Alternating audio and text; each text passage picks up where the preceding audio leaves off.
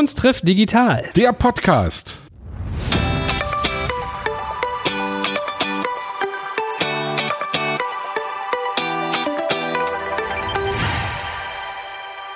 Wie immer mit dem gut aussehenden Popprinzen Sebastian Krumbiegel. Und mit dem hochintelligenten und wohlriechenden Joel Kaczmarek. Das geht ja runter. Aber eigentlich muss ich äh, unserem heutigen Gast, was gutes Aussehen angeht, ein Lob machen. Ich bin ja sowas von neidisch auf deine Haare, lieber Tom. So viel sei schon mal Er gesagt. hat ein sieht man doch gar Basecap nicht. auf. Er hat ein Basecap. Das Sieht man überhaupt nicht. Ja. Heute nicht, aber das ist ja hier wie, wie ein Urwald. Also, liebe Hörer, ich muss euch natürlich und Hörerinnen, ich muss euch natürlich erstmal einführen zu unserem heutigen Gast. Eigentlich kennt ihr ihn alle schon. Wenn ihr den Fernseher anmacht oder Spotify öffnet, kommt ihr gar nicht an ihm vorbei. Der liebe Tom Beck ist heute da. Also, wer äh, Alarm für Cobra 11 sieht, kennt ihn sowieso. Auch schon in ganz vielen spannenden Shows gewesen im Fernsehen, hat ganz viele tolle Sachen gemacht im TV und auch sehr, sehr hörbare Musik, darf ich sagen. Also, ich muss gestehen, ich habe heute zum ersten Mal reingehört, hat mich gecatcht, was was heißen will. Ich glaube, ich bin kritisch, auch durch den Kollegen Krumbiegel. Von daher, er freut uns sehr, sehr, dass du da bist. Herzlich willkommen und danke fürs, fürs Dasein. Ja, vielen Dank für die Einladung. Ich freue mich. Und ich habe ein Geheimnis schon nicht rausgefunden. Wenn man Wikipedia aufmacht, lernt man, dass du Helmut mit zweiten Namen hast. Ja, das ist ja kein Geheimnis. Das ist ja, das ist ja, wenn ich irgendwann mal schauspielerisch weiter ins Charakterfach vordringe, dann werde ich wahrscheinlich äh, nur noch Thomas Helmut Beck genannt. Nee, du noch musst, bin dann, ich bei Tom Beck. du musst Buchautor werden und dann nennst du dich T.H. Beck. Das fände ich. TH, THB? Nee, ich war, bei- ich war bei TB, TCB. Da war ich TCB. gerade, genau. Nee, das geht nicht. Ja, doch, äh, THB. Ja, wobei THB, das ist schon, das ist dann schon zu nah an Scooter dran, glaube ich. Hm, hast du auch recht. Aber ist ein bisschen doof. Man Thomas heißt, dann ist man gleich mit dem Spitznamen Tom äh, aufs Leben bedient. Du hast bestimmt keine peinlichen, nervigen Spitznamen gekriegt, oder? Mm, Tommy. Tommy, ja. Also in Franken ja sowieso nicht mit einem harten T, ne, sondern eher mit D. Ja, der Dommi. der Dommi, der Dom, äh, der Domas. Äh, es gibt auch Leute, die nennen mich Bomas, warum auch immer. Einfach so ein bisschen aus Scheiß ist das entstanden, so der Bomas. Oder es gibt auch einen, der nennt mich Schäfer. Also ich habe so ein paar lustige Spitznamen. Oder halt Helmers für Helmut. Ja, ich meine, wir hatten ja neulich hier den Kollegen hier, der hieß Scholle, ne? Wenn man auch so dachte, wie kommt man auf sowas manchmal? Und ich habe ein traumatisches Erlebnis. Ich war im, im Dorffußballverein, wo ich studiert habe, in Greifswald. Äh, deswegen, äh, li- liebe Hörer und Hörer, wir haben gerade uns äh, drüben im Café getroffen, da sagst Felix Groß. Deswegen ist es für mich, wenn ich Groß sehe, denke ich mal gleich Greifswald. Und Greifswald, zack, bin ich in meiner Unizeit. Und da war ich im Fußballverein. Und wenn du in Greifswald im Fußballverein bist, das ist halt richtig hartes Brett, ne? Da ist so angesagt, im Bierkasten auf dem Parkplatz saufen nach dem Spiel und so. Und dann immer, ey, wa- sag mal, was können wir brüllen über einen Platz, was nur eine Silbe hat, dass du dich angesprochen fühlst? So Katsche, Katschi und so, naja. Deswegen. Ey! Ey. Gut, aber nicht zu meinen langweiligen Fußballanekdoten, sondern zu dir. Wie bist du zu deiner Kunst gekommen, deinem, deinem Schauspiel? War das in die Wiege gelegt? Wie ging das los bei dir? Können übrigens auch noch gerne viel über Fußball reden, also bin ich sofort am Start. Was ist denn Äh, dein, dein Verein? Der Verein, zu dem dein Sohn nicht wechseln darf. Bayern München. Gut, dann ist das Interview für heute vorbei. Herzlichen Dank, dass du da warst. Und Union natürlich, ja. Auch das Okay. zweite, du bist ja Herr Tana, hast du gerade erzählt, ne? Ja, ja, ja, also wenn man, es geht Du hast ja eh nichts zu lachen eigentlich, ne? Nee, also, das als ja, Hatana bist du natürlich ein Masochist. boah. Aber ist es bei dir, bist du Bayern München-Fan, weil das mit dir was sozusagen mit deiner Region verwurzelt ist, weil dein Daddy das gemacht hat? Oder ist das so ein Ding, du willst für die Gewinner sein? Lass uns einfach über Kunst trifft digital reden. nee, es ist ja so, dass ich aus Nürnberg komme und das ist ja eigentlich dann schon Hochverrat, Ja, wenn man dann. Bayern-Fan ist, ja klar. Aber ich sag das immer, es ist wie ein Outing, ne? Also wenn man jetzt, äh, sagen wir mal, ich wäre jetzt homosexuell, dann hätte ich auch ein Problem, wahrscheinlich hätte ich lange damit gewartet, mich irgendwann zu outen und so war das als äh, FCB-Fan auch schon so. Ich habe das Gefühl, in Nürnberg konnte ich mich nicht outen und als ich dann nach München gegangen bin, um zu studieren, da habe ich das, habe ich dann das, meine, meine FCB-Liebe offen gelebt. Ihr Lieben, hier ist Joel von Digital Kompakt und wenn dir auch schon mal aufgefallen ist, was Tom Beck für ein Siegerlächeln hat, dir das aber auch ein bisschen Schmerzen bereitet, weil das bei dir nicht so ist, habe ich jetzt eine relevante Info für dich. Denn in der kosmetischen Zahnmedizin arbeitet unser Partner Plus Dental und der kann dir dazu verhelfen, dass du gerade schöne Zähne bekommst. Denn Plus Dental hat ein ziemlich revolutionäres Produkt entwickelt, nämlich unsichtbare Aligner. Das sind so eine Art Gebissschienen, die klar und herausnehmbar sind und die moderne und zugängliche Alternative zu herkömmlichen Zahnspangen darstellen. Also ihr müsst euch vorstellen, Plus Dental bietet eine kostenlose Beratung und Diagnose in einer seiner über 100 Partnerkliniken vor Ort. Bei dem Termin erstellt einer ihrer Zahnärzte einen intraoralen 3D-Scan und macht Fotos eurer Zähne. Zusammen mit einer umfassenden Beratung natürlich. Und dieser Termin ist kostenfrei und an keine Bedingungen geknüpft. Die Ergebnisse werden dann in ihrem hochmodernen hauseigenen Labor in Berlin vorgelegt, wo ein Team aus Zahnärzten und Kieferorthopäden einen maßgeschneiderten Behandlungsplan für dich erstellt, der die Bewegungen deiner Zähne und die erwarteten Ergebnisse anhand einer 3D-Simulation, die Dauer der Behandlung und die vollen Kosten aufzeigt. So, und erst jetzt musst du dich entscheiden. Wenn du fortfahren möchtest, wird dein Satz Plus Dentalschienen im Dentallabor hergestellt und direkt zu dir nach Hause geliefert. Plus Dentals Zahnärzte überwachen persönlich persönlich und regelmäßig den Fortschritt deiner Behandlung und über ihre mobile App weißt du, wann du auf ein neues Set umsteigen musst, ohne die Klinik erneut aufsuchen zu müssen. Also du arbeitest dich quasi selbst durch deine Zahnverbesserung, könnte man sagen. Deine Zahnkorrektur erhältst du schonend und sicher in vier bis zehn Monaten und schon ab 27,57 Euro pro Monat. Das sind wohl bis zu 70 Prozent günstiger als herkömmliche Zahnspangen. Und alle Preise sind garantierte Festpreise, die du auch in Raten bezahlen kannst. Wenn das für dich interessant ist, dann schau dir Plus Dental jetzt einfach mal selbst an. Ich habe dir unter digitalkompakt.de slash lächeln mit AE eine Weiterleitung eingerichtet. Oh, und ich habe noch ein tolles Angebot für dich. Mit dem Gutscheincode KTD200 bekommst du bis zum 31.01.2021 satte 200 Euro Rabatt auf deine Bestellung dort. Und natürlich verlinke ich das auch in den Show Notes und alle Sponsoren findest du immer auch auf unserer Sponsorenseite unter digitalkompakt.de slash Sponsoren. Gut, okay. Dann sei es dir von Herzen erlaubt und gestattet, dann hast du unsere Sympathie, weil wenn das von Herzen kommt, dann ist es okay. Ich hatte mal eine Arbeitskollegin, da meinte ich so, hey, hast du das Spiel gesehen am Sonntag von Hertha? War wieder kacke, ne? Nee, das gucke ich nicht mehr. Ich bin ja nicht mehr Hertha-Fan. Ich so, hä, wie? Bist du nicht? ja, ich bin jetzt Fan von Bayern München. Ich hatte es satt, immer für die Verlierer zu sein. Ich will mal für jemanden sein, der gut ist. Jetzt bin ich Bayern München. So, das ist doch mal eine Entscheidung. Einfach meinem Herzen folgen.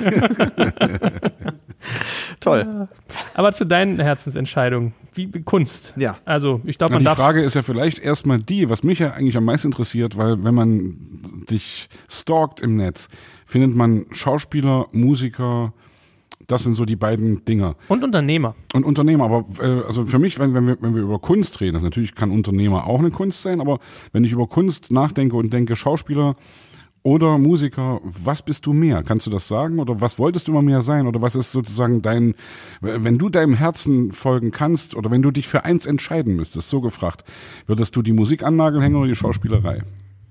Ach, diese Frage, die wurde mir ja noch nie gestellt. Nee, das ist eine, es ist eine schwierige Frage und die liegt natürlich auch nah, aber es ist, es ist schwierig für mich, die zu beantworten, weil natürlich komme ich von der Musik, da hängt mein Herz dran, von Anfang an. Also ich habe mit fünf Jahren angefangen, auf dem Akkordeon äh, nach Punkten, nach verschiedenen farbigen Punkten, die meine Mutter mir aufgemalt hat, habe ich äh, angefangen, darauf zu spielen. Dann habe ich Orgelunterricht genommen, was ja irgendwie ein Instrument ist, was es heute, glaube ich, gar nicht mehr gibt. Glaub, Richtig mit, mit. Füßen auch. Mit Füßen so. auch, ja, Boah, ja. Ey, Hammer. Ja, also richtig. Und ich habe dann auch eine ganz brutale Alleinunterhalterschule gemacht, da auf dem Dorf in der Nähe von von Nürnberg und habe da von den Zillertaler Schürzenjägern bis ähm, den Beatles oder Rolling Stones irgendwie alles versucht auf meiner Orgel da zu spielen. Ich hatte dann natürlich auch einen Roland D50 Synthesizer und einen äh, Drumcomputer, aber ich habe immer darauf bestanden, dass ich den Bass mit meinen Füßen selber spiele und äh, nur das Schlagzeug, also wirklich nur das auf dem aus dem Computer kam, weil ich das immer Horror fand.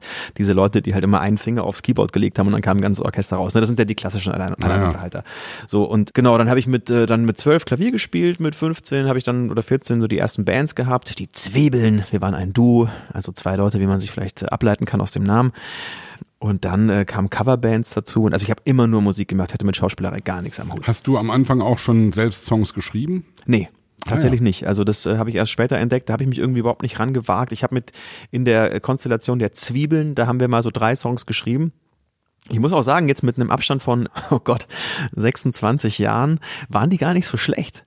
Aber ich hatte damals nicht das Selbstbewusstsein oder Selbstvertrauen. Das ist ja der Witz, weißt du, dass du als 15, 16, 17-Jähriger, dass du irgendwie so viel in dir drin hast, Mhm. dass du eigentlich nur das Selbstbewusstsein brauchst zu sagen, so, ich schreibe jetzt einen Song. Ja. Und dann geht das auch. Und dann hast du eben was zu erzählen und dann funktioniert das. Und später, wenn du anfängst drüber nachzudenken, merkst du, dass du irgendwie verkrampfst und dass du Schreibblockaden hast in den ganzen Scheiß. Absolut, das ist ja, äh, ich glaube, ich bei der Schauspielerei ähnlich. Also wenn man anfängt zu lernen und drüber nachzudenken und auch mehr zu wissen darüber, desto mehr verkopft man natürlich Genau, auch automatisch. im ne? Weg, ja, klar. Und da muss man wieder versuchen, dahin zu kommen, dass man einfach sagt, ich lasse es los und schreibe jetzt einfach einen Song, weil es gibt ja Gott sei Dank kein richtig und falsch in der Musik oder auch generell in der in der Schauspielerei, in der Kunst. Es gibt schon eher gut und Wobei, weiß ich nicht, es gibt wahrscheinlich eher qualitativ gut umgesetzt. Also ich kann die Töne treffen oder halt nicht. Wobei mittlerweile kann man ja eh auch alles hinziehen, sodass es gerade klingt. Aber nee, es geht viel um, um Eier, glaube ich. Also viel um, um Selbstbewusstsein, ne? viel um, um einfach behaupten. Also auch in der Schauspielerei gibt es auch viele Kollegen, die haben keine Ausbildung und dann denkst du dir, wie spielen die das? Nee, die haben einfach, die gehen da hin und sagen, ich mach das einfach.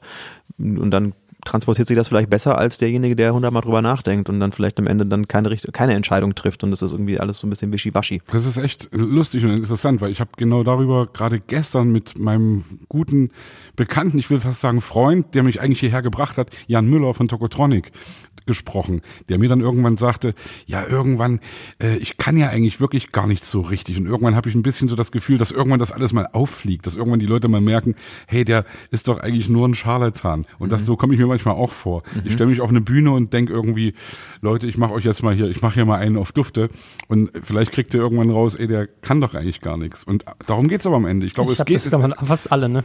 Es geht nicht darum, irgendwas toll zu können, glaube ich. Also das heißt immer der Spruch, Kunst kommt von Können. Ja, hey, prima, aber es ist ein Kunst. Kunst kann auch irgendwie totaler Dilettantismus sein, dass du irgendwie da eben einfach irgendwas machst, was eben irgendjemanden berührt. Und deswegen mhm. glaube ich, gerade in der Musik, obwohl ich jetzt als einer, der sozusagen in der Kindheit ausgebildet wurde und Tomanico und bla bla und den ganzen Scheiß, ich glaube trotzdem, dass einem das eher, eher behindern kann, in, in irgendeinem freien, sich künstlerischen Entäußern. Ja, ich finde ja auch mal ulkig bei Kunst, was ist man selber und was ist man eigentlich nur, wo keut man nur wieder? Man sagt ja eigentlich auch immer, es gibt gar nichts Neues, weil es alles schon mal gegeben hat. Und ich ertappe mich auch dabei, dass man manchmal Musiksachen oder so Titel im Kopf hat und dann merkst du oder Melodien und dann sagst du, ah, okay, habe ich mal irgendwo gehört. Ne? So. Also durch zu viel Können, glaube ich, verschwindet vielleicht so ein bisschen die eigene Individualität, die eigene, die eigene Person vielleicht auch dahinter, wenn man zu viel. Also ich habe das ja, ich habe ja Musical dann studiert und habe dann auch viel klassischen Gesangsunterricht genommen und so, also zwangsweise durch das Studium und bin dann dahinter so ein bisschen verschwunden, glaube ich, als Person und Individuum, weil man halt natürlich dann als Instrument, also die Stimme ein Instrument wird, ja, mit der man halt dann im besten Fall zwölf Oktaven genau einen großen, ja. einen großen Saal beschallen kann, ein großes Theater ohne Verstärker, ohne ohne, ohne Mikrofon und ja, dann hast du natürlich dann so einen ganz anderen Klang. Also das ist ja, ich musste danach erst wieder mich für, für Pop oder für, für eine Mikrofonstimme wieder zurückentwickeln sozusagen. Also von der Technik weg, weniger Vibrato, weniger Stütze, alles halt nur mehr Gefühl, mehr Ausdruck. Ach, das ist, da könnte man ja stundenlang drüber diskutieren. Ich finde das spannend. Also was, was war dein Motor? Was war deine Triebfeder? Warum war das, kam das von innen oder hattest du irgendwie einen, also ich ertappe mich dabei, ich mag Musik und es ist, ich kann es Leuten nicht erklären. Kannst du sagen, was es bei dir war, dass du Musik quasi zu deinem, was du tun wolltest, erkoren hast? jetzt dann aktiv, nachdem ich äh, mich da, also als ich mich entschieden habe, das zu studieren oder, ja, oder überhaupt das also, wenn man mit fünf schon irgendwie in Richtung Orgel dann. Ich glaube, das kann man sich ja gar nicht rational erklären, oder? Also ich habe ich auch den Verdacht. Ich ja. glaube, das ist einfach ein, ein Gefühl, ein, ein, die, vielleicht auch die Eltern, die das dann auch spüren, aufnehmen, wittern oder sagen, ey, da könnten wir ihn fördern in der Richtung, da hat der Talent oder ich glaube, ich habe immer viel, ähm, ich habe im Radio direkt irgendwie halt natürlich irgendwie Songs gehört und habe die, ich habe weniger gern geübt, muss ich dazu sagen, aber ich habe halt alle alle Songs, die ich kann nicht. Ja, wer übt es feige. Halt alle Songs, die ich im Radio gehört habe, die habe ich direkt nachgespielt, aber auch so mit mit transponieren und überall, also ich kann überall, ich könnte auch bei euch mal mitsingen, wahrscheinlich, also keine Ahnung, ich mich möchte nicht zu viel äh, zumuten, aber ich kann halt überall eine zweite, dritte, vierte Stimme dazu knallen ja. irgendwie, das, das ist halt also die Schule von früher, dieses Musik machen zusammen. Wir haben zum Beispiel nach dem Training zusammengesessen und haben Musik gemacht. Wir haben zwar auch gesoffen, aber wir haben halt dabei irgendwie, ich hatte das Akkordeon ähm, oder mein Cousin und ich hatte, oder wir haben abwechselnd Akkordeon, Gitarre gespielt und wir haben dann einfach da so ein Liederbuch gehabt und wir haben dann bestimmt noch so ein, zwei Stunden irgendwelche Gassenhauer so geschmettert. Das war toll. Oh, ich vermisse, kriege ich direkt Gänsehaut, weil ich das so vermisse, dass man so, das ist einfach das Schönste, was es gibt, zusammenzusitzen und Musik zu machen. Na, ist das vielleicht dann schon, also ich bin ja, äh, der kleine Prinz verzichtet nie auf die Antwort auf eine Frage, die er gestellt hat, ja. Weil ich vorhin fragte, auf was du am ehesten verzichten könntest, mhm. sozusagen. Ist das dann schon die Antwort drauf, dass du dann doch im Herzen mehr Musiker bist als Schauspieler? Ich glaube, man kann sich daraus so ein bisschen ableiten wahrscheinlich. Also ich glaube, wenn ich, wenn du mir jetzt garantieren würdest, dass ich mit der Musik einen ähnlichen Lebensunterhalt okay. bestreiten könnte, wie mit dem Standbein, das ich mir natürlich mit der Schauspielerei jetzt über die letzten, naja, fast 20 Jahre schon aufgebaut habe, dann würde ich wahrscheinlich sagen, wenn ich mich entscheiden müsste, würde ich es vielleicht wagen, ja. Aber es ist auch nicht so, dass mir, also mir macht das, das andere genauso viel Spaß. Ich beschäftige mich in meiner Freizeit schon, also wenn ich dann wieder am Set stehe und drehe, ist das toll und denke mir so, Wahnsinn, was für ein geiler Ausgleich. Ja, ich kann A, meine Musik auf der Bühne äh, machen, kann mich selber verwirklichen als Person, als Tom Beck, als Thomas Helmut Beck sogar und kann dann aber auch äh, auf der anderen Seite in irgendwelche anderen Figuren schlüpfen und mich dann total austoben in irgendeiner Rolle. Vielleicht ist es ja auch müßig, weißt du, vielleicht ist die Frage ja auch wirklich Quatsch, ja. Also obwohl, also ich denke ja immer, wenn du wirklich, wenn du für irgendwas brennst, mit wem hatten wir das jetzt? Wir hatten irgendein Gespräch mit irgendjemandem, der gesagt hat, ich habe keinen Plan B. Ich war, Susan, glaube ich. Ich glaube, es war Susan Sideropoulos, die irgendwie gesagt hat, ich wollte immer schon irgendwie, obwohl sie ja auch sehr divers unterwegs ist, ja, aber sie wollte immer schon irgendwie Musik machen. War das das Ding oder war das, oder Sie, hat sie sie gesagt? sei übrigens hier herzlich gegrüßt, weil sie mir äh, sozusagen den Kontakt zu Tom bereitet hat. Von mir auch. Vielen ja. Dank. Ja. Susan, warme Grüße, wenn du uns hörst. Aber Grüße. wie gesagt, sie, sie hat damals gesagt, ich hatte nie einen Plan B, was anderes zu machen, ja. Und das war mir total nah, weil ich immer denke, dass du nur da besser sein kannst als andere, wenn du irgendetwas nachgehst, was du wirklich selbst richtig doll willst, ja. Dass das die einzige Chance ist, in irgendeiner Weise aus einer Masse rauszustechen. Also wenn ich jetzt versuchen würde, irgendwie Leichtathlet zu werden, hätte ich keine Chance, in irgendeiner Kugel- Weise. Kugelstoßer vielleicht, Kugelstoßer. warum nicht? Würde ja, ich- Kugelstoßerin. doch, ich würde gerne vorstellen. Kugelstoßerin werden. Ja. Naja, ich, ich ertappe mich auch dabei. Ich hatte hier wirklich so eine kleine, ähm, wie sagt man das, wenn Tiere so von Kokon-Status zur Entfaltung gehen? Da gibt es doch so einen Begriff für, oder? Metamorphose. Metamorphose. Äh, Bei mir war es in der Kindheit so, mein Vater hat mir immer eingetrichtert, Junge, in der 10. Klasse muss das Zeugnis gut sein und in der 13. Weil wenn es in der 13. verkackst, hast du einen guten Realschulabschluss und so weiter. Und immer Leistung, wenn ich eine 1 gekriegt habe, gab es 10 Euro, für eine 2 5. Und wenn ich eine 5 geschrieben habe, musste ich zahlen. 5 Euro und bei einer 6 10. Das heißt, ich war echt so getrimmt auf Leistung für Das uns. ist echt hardcore, ey. Das ist wirklich, ey, das ist wirklich harte Jugend, ey. Es klingt hart, aber ich fand es total äh, motivierend so. Und ich war halt immer so getriebener. Ich glaube, ich war in der Schule auch ein Penner wahrscheinlich. Und Na, ich auch, aber, ich, aber anders. hat mir jemand in den Arsch getreten. Also, Aber ich habe hab hier dann auch für mich so entdeckt, manchmal, dass ich so dachte, das ist einerseits eine sehr wertvolle Schule, weil man halt was lernt, was kann. Das ist ja, glaube ich, bei deinen Kindern sagst du wahrscheinlich auch, Junge, studier was und dann hast du eine, eine Basis, wie man das immer seinen Kindern sagt. Aber ich habe auch für mich so festgestellt, als ich ein Kind war, habe ich auch so Mareike Amado Mini-Playback-Show, da wusste ich genau, welchen Song ich da gerne performen würde. Ja, so und habe ich auch so ertappt. Und es gibt ja immer so diese Kinder, die sagen, sind auf dem Geburtstag und führen irgendeinen Scheiß vor. Ich war jetzt nicht so krass wie so eine Minkai oder Susan oder so, aber so ein bisschen. Deswegen, was, was ich jetzt mal, um wieder zu dir zu kommen, man muss ja immer aufpassen, dass man nicht als Moderator mehr laut als der Gast. Ähm, was mich bei dir noch interessieren würde, ist, ehe wir das gleich weiter verfolgen, du hast gesagt, dein Herz steckt eigentlich für die Musik, aber deine Bekanntheit hast du lustigerweise im Schauspiel. Ist es manchmal schmerzhaft für dich, dass das, was du am liebsten tust, nicht unbedingt das ist, für das du am bekanntesten bist? Nee, das nicht. Ich bin, bin ja, äh, wie gesagt, das, die, diese Entscheidung treffe ich wirklich auch nur, wenn man mir die Pistole auf die Brust setzt. Also ich möchte mich dafür nicht entscheiden müssen. Ich bin froh, dass ich das beides so leben kann. Nee, also klar, würde ich mir wünschen, natürlich will das jeder Musiker wahrscheinlich machen. Also ich glaube, es gibt ganz wenig, äh, wenig, wenig Musiker, die sagen, ich möchte einfach nur für zwei Leute Musik machen oder das heißt einfach im, besten Fall nur fünf Leute hören. Ja, also, natürlich wäre das toll, wenn man irgendwann mal in einem Stadion steht und 15, 20.000 Menschen dazu bewegt, irgendwie äh, deine Songs mitzusingen. Ja, das wäre natürlich der absolute Wahnsinn. Ja, klar. Deswegen hoffe ich natürlich, dass ich, und ich arbeite sukzessive daran, dass ich an meinem Bekanntheitsgrad als Musiker weiter arbeite. Aber das, ich, ich finde das amüsant. Also ich meine, ich mache jetzt, ich habe ja diese Serie Alarm für Cobra 11 gemacht von äh, 2008 bis 2013. Das ist jetzt sieben Jahre her im August, genau sieben Jahre. Und äh, dank RTL und den Wiederholungen, die immer noch gestrahlt werden, wofür, wofür ich übrigens keinen Cent kriege, leider vielen Dank für nichts RTL.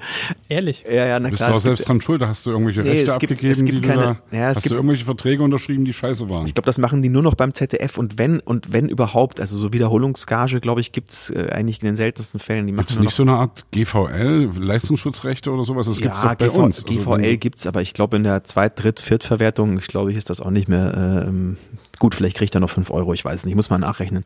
Ähm, ist ja auch egal, das geht mir auch nicht darum, dass ich mit noch was verdiene, aber der Preis ist trotzdem, ähm, dass ich halt immer noch irgendwie mit Cobra 11 angesprochen werde auf der Straße. So, ey, Cobra 11, ey Ben, wo ist dem hier? So finde ich immer finde ich ziemlich witzig, weil ich meine, ich mache sieben Jahre nicht mehr. Ich denke mir so, wow, krass.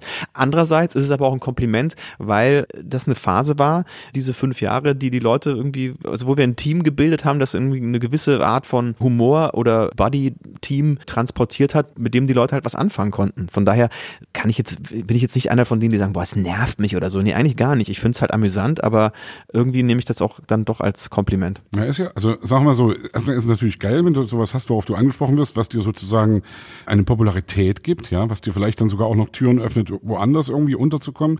Aber ich musste gerade dran denken, wir haben ja hier auch schon über die Antilopengang gesprochen, ja. Die Antilopengang haben irgendwann mal vor vielen Jahren, nachdem, glaube ich, Freiwild zum Echo nominiert waren oder so, haben die abgesagt, den Echo da nicht hinzukommen mit der Begründung, wir können an dem Abend nicht, weil an dem Abend wollen wir unsere Lieblingsserie Alarm für Cobra 11 im Fernsehen sehen. Und das fand ich so geil. Das fand ich irgendwie so, also natürlich total despektierlich, aber ja. ist, weil natürlich wissen wir alle, dass das irgendwie, dass die das nicht deswegen gesagt haben, weil sie irgendwie auf Arte irgendwas gucken wollen oder weil sie, ja, sondern eben Alarm für Cobra 11, ja. Also so ein bisschen eben, ja, sehr kommerzielles Fernsehen, ja.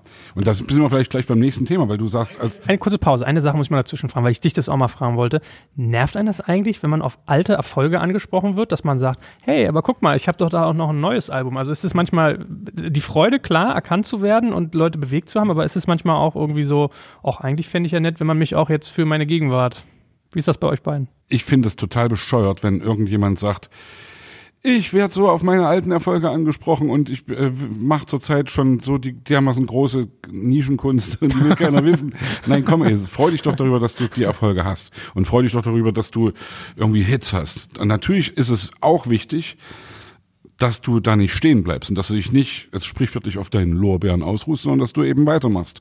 Und wie gesagt, ich habe es dir glaube ich schon öfter erzählt, wir sind gerade dabei, eine Platte vorzubereiten, ein neues Album für nächstes Jahr, 30.000 Jahre die Prinzen und da äh, schreiben wir gerade geile Songs und das ist für mich wichtig, dass wir, dass ich nicht rückblickend sage, oh geil, hier ein Haufen Hits gehabt und so in 90er und 0er Jahren.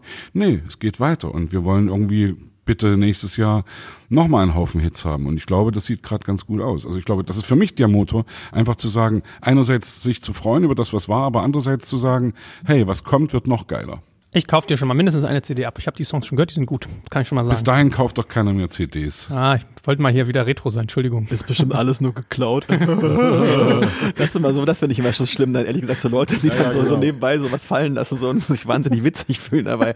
Das find, aber kann man auch drüber lachen. Ich meine, im Endeffekt haben ja diese ganzen Hits das einen großen Teil äh, dazu beigetragen, dass du eben jetzt da bist, wo so du bist. Oder, ne? Und deswegen finde ich das auch damit irgendwie, ja, mit so einem ja, so Argwohn oder so da, darauf zurückzublicken oder, oder irgendwie das zu belächeln. Ich finde das, finde das auch, das gehört ja dazu. Also und das, das Finde ich auch wichtig. Also ja, ich wollte ja gerade fragen, weil wir eben bei Cobra 11 waren, ja. ja? Also und ich wollte das auch überhaupt nicht so abwertend sagen, weißt, weil das, das was was bilde ich mir denn ein, das zu beurteilen, ja? Natürlich ist es geiler irgendwie einen Oscar zu kriegen und äh, irgendwelche Grammys und Grimme Preise abzuräumen, aber es ist am Ende auch geil, wenn du in der Serie mitspielst und dadurch erstens eine Bekanntheit und zweitens eben auch was verdienst, wovon du deinen Lebensunterhalt bestreiten kannst. Aber meine Frage ist jetzt die, wenn wir jetzt mal wirklich nur auf die Schauspielerei eingehen, ja? Es gab ja früher immer so das Ding, es gibt Theaterschauspieler, es gibt Fernsehen und es gibt Film. Heute gibt es eben auch Netflix oder irgendwelche Streamingdienste, also noch andere Anbieter oder andere Möglichkeiten, sich zu verwirklichen oder eben Geld zu verdienen. Hast du jemals auch Theater gespielt? Hast du jemals irgendwie richtig irgendwie sozusagen das, das Grundhandwerk ja, ausgeübt? Also richtig, ich meine jetzt auch professionell, nicht Schülertheater, sondern wirklich irgendwie beruflich? Ja, also ich habe ja ähm, 99 an der Bayerischen Theaterakademie August Eberding im Prinzregententheater in München Musical studiert. Das gab es da als Studiengang, gibt's immer noch. Gibt ein paar staatlich anerkannte Studiengänge. Ich glaube in Berlin an der UDK, jetzt, äh, jetzt UDK, damals HDK, in Leipzig, in, in Essen, an der Volkwang und in München, glaube ich. Genau, ich habe irgendwie. Bei uns hieß das damals noch Tanz- und Unterhaltungsmusik. Also ich habe ja auch Musik studiert mhm. und da gab es nur klassische Musik und TUM, T-U-M, Tanz- ah, okay. und Unterhaltungsmusik. Und meine, nur ganz kurzer Einwand, ja. als ich mit 15 damals, als wir in der Schule aufschreiben sollten, was wollten die mal werden, habe ich äh, Musik in Klammern TUM. Und keiner wusste, was das bedeutete. Und meine, ich musste meine Eltern und meine Lehrer und alle Leute erstmal aufklären. Du warst doch bei Jan Müller im Podcast und hast du doch erzählt, wie war das ostdeutsche Wort für DJ? Unterhaltung? Schallplattenunterhalter. Schallplattenunterhalter. Stark. Und wo war der Tanz dann bei dir im Endeffekt? Der ist auf der Strecke geblieben. Der Tanz, den, der Tanz ist, liegt mir im Blut. Okay. also ich, also ne, ich, nee, komm, ey, auf, auf der Bühne gehe ich schon ganz schön ab. Also ich, ich bin ansonsten, glaube ich, überhaupt kein Tänzer. Aber, ach, du meinst wegen Tanz und Unterhaltungsmusik? Ja, ja, genau, deswegen ja. dachte ich, da ist. Du, das hieß eben damals deswegen so, weil es irgendwie, war eben Tanzmusik. Es war eben keine ernste Musik. Und ich hasse ach, okay, es ja, deswegen. ich hasse ja diese, diese Unterscheidung, ja. Ach, Tanz. Ich habe es als zwei, äh, nee, nee, nee, unterschiedliche, nein, nein, nein, also, als nein, nein. eigenständiges Wort, äh, nein, Tanz. Ich habe nicht Tanz studiert obwohl das ah. wäre wär noch eine Idee eigentlich. Ach, Tanz und Unterhalt, Tanzmusik, das ist genau, ja. Genau, genau. Ach, deswegen bist du auf DJ gekommen, verstehe. Ja, jetzt habe ich es auch begriffen. Okay, gut. Aber habe ich auch falsch gedacht. Aber du hast, äh, wir haben dich jetzt unterbrochen, wegen, wegen irgendwie, äh, ob du Theater gespielt hast. Ach so, genau, habe ich. Ja. ja, genau. Ich habe das studiert und habe dann eben auch schon während des Studiums haben wir viele Auftritte gehabt im Prinzregententheater. Also ich habe natürlich viele Musical-Produktionen gespielt und habe danach im Metropoltheater habe ich Elling gespielt, ein, ein Vier-Mann, ein Vier-Personen-Stück. Das war ein kleines äh, Off-Theater, aber da habe ich über ein Jahr Elling gespielt und habe dann halt also das war mein einziges richtiges Theater, Theater. Ansonsten habe ich halt Musical-Produktionen gespielt. Am Stadttheater St. Gallen habe ich Fame und Grease gespielt und dann in Nürnberg nochmal Moulin Rouge und in äh, Heidelberg, äh Quatsch, Heilbronn, The Wild Party und ja, ich glaube, das war's. Also schon, aber auch, also der Unterschied, den wir ja, oder den ich jetzt meine, den uns auch Dietmar Bär erzählt hat, weil er eben doll unterschieden hat zwischen was ist vor einer Kamera zu spielen und was ist vor Publikum zu spielen. Mhm. Das ist auf jeden Fall äh, schon also du kriegst ja das direkte Feedback. Von der Kamera kriegst du ja kein Feedback, ja. Du kriegst ja von den Leuten Feedback. Und äh, viele Schauspielerinnen, Schauspieler, wir als Musiker sowieso sagen ja immer, dass so ein Abend, wenn du auf einer Bühne stehst, ein Gesamtkunstwerk ist, das eben nicht nur von dem, was auf der Bühne passiert, abhängt, sondern dass eine Interaktion ist zwischen Publikum und der Kunst von der Bühne. Ja.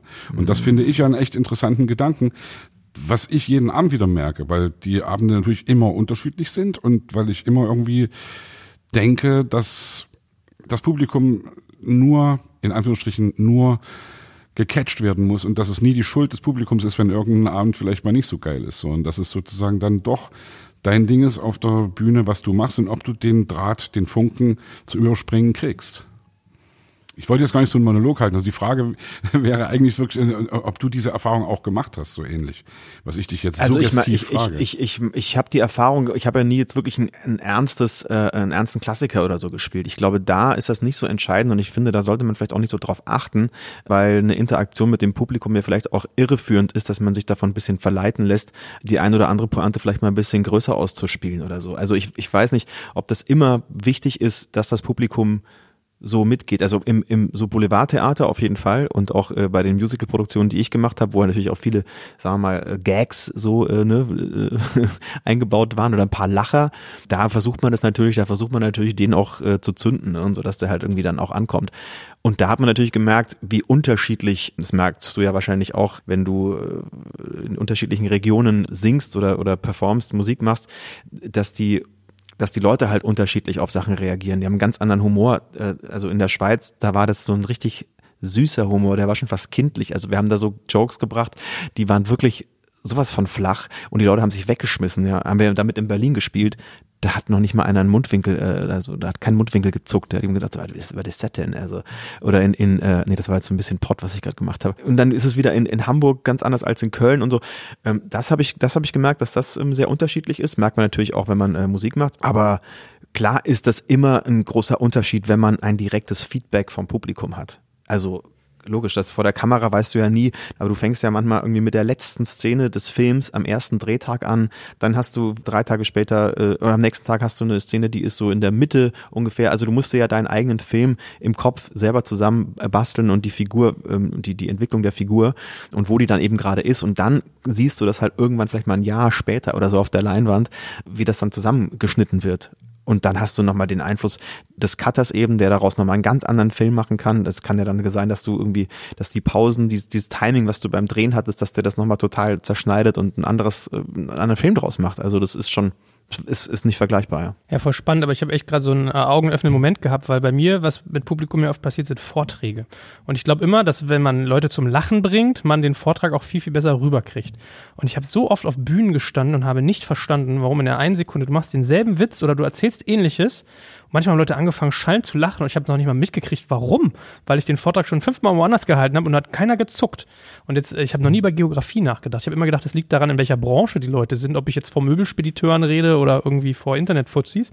Aber interessant, dass ja, du sagst Geografie. Ja, und Tagesform bestimmt auch, ne? Klar, mhm. also es ist jetzt nicht nur, man kann das nicht nur an der, an der Geografie festmachen. Also ich habe bestimmt nicht jedes Mal gleich gut oder schlecht gespielt. Deine Tagesform, okay. Mhm. Ja.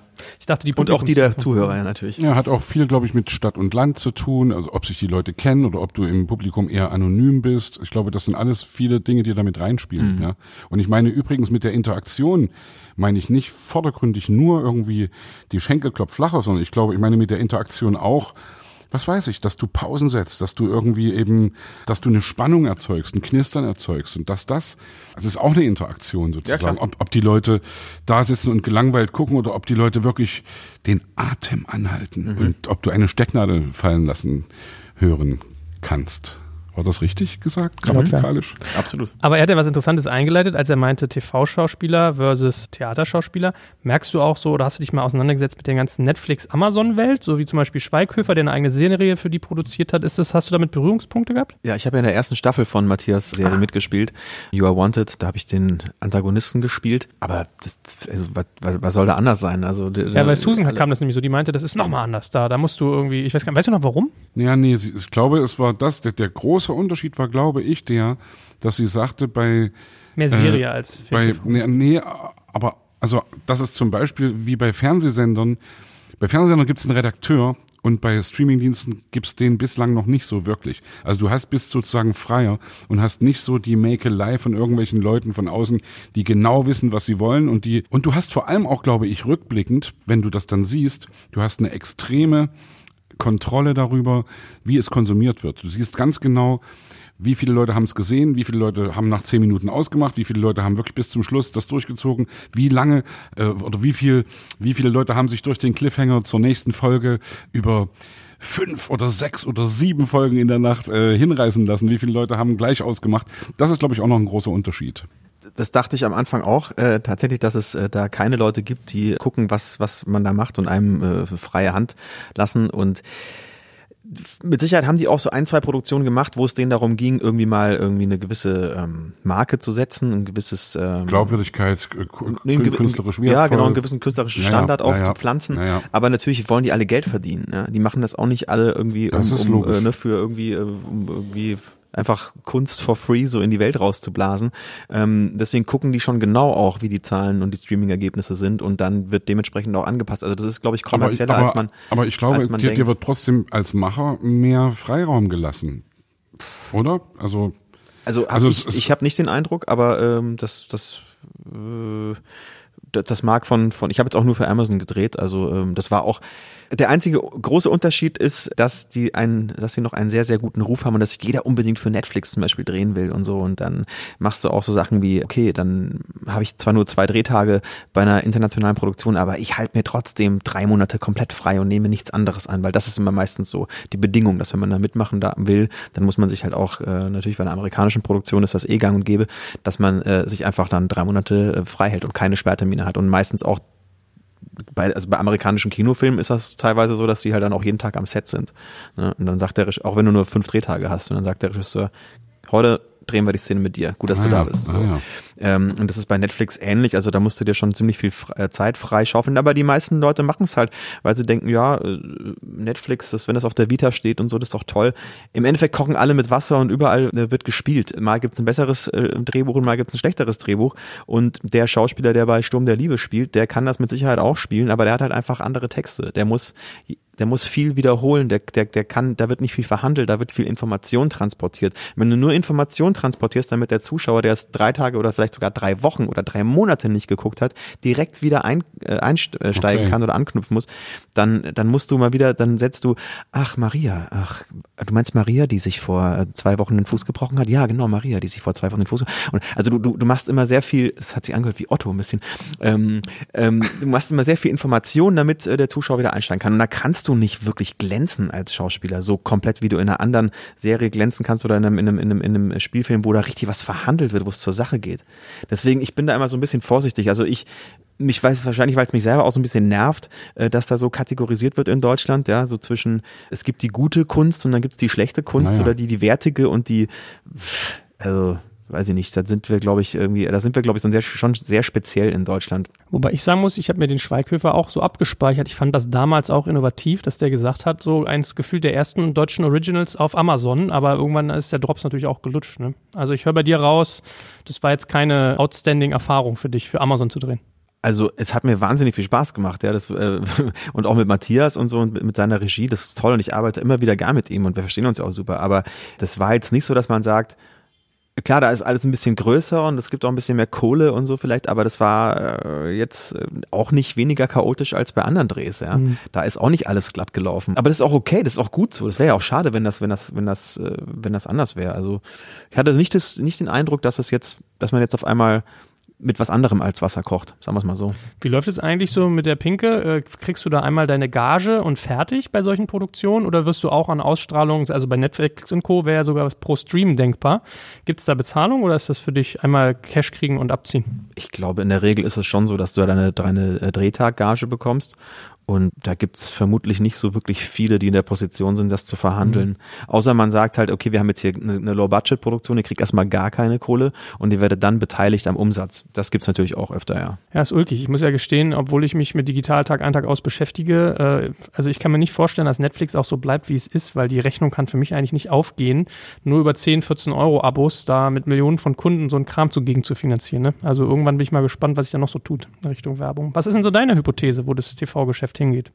Wir sagen ja hier, Kunst trifft digital. Hast du so, überlegst du dir das manchmal? Ja, ich habe mir das, ehrlich gesagt, gerade so aktuell ist das nicht so Bestandteil meiner Überlegungen. Vor, weiß ich nicht, zwei Jahren habe ich auch gedacht, oh, das Fernsehen, das stirbt irgendwie aus und jetzt gibt's nur noch äh, Streaming und ich glaube, das wird beides so weiterlaufen, wie es jetzt ist. Also ich meine, in Amerika funktioniert das ja auch, da gibt's das nationale ähm, Fernsehprogramm und dann gibt's halt super viele Streaming-Anbieter. Schon vor, weiß ich nicht, zehn Jahren oder so oder 20 Jahren gab es da schon HBO und äh, diese ganzen, Hulu und so. Ne? Genau, also ich, ich dann und die Leute leisten sich dann eben auch. Die sagen dann, okay, das, das, das erwartet mich da, das, das kann ich da gucken. Genauso wie die Leute ja auch Sky und äh, teilweise der Zone haben, ja, also das machen ja auch viele, äh, weil sie halt einem, äh, einfach das gucken wollen und weil wenn es das nur da gibt, dann und dann holst du dir vielleicht noch den Eurosport-Player, damit du am Freitagabend auch noch ein Spiel gucken kannst. Gibt Leute, die das machen.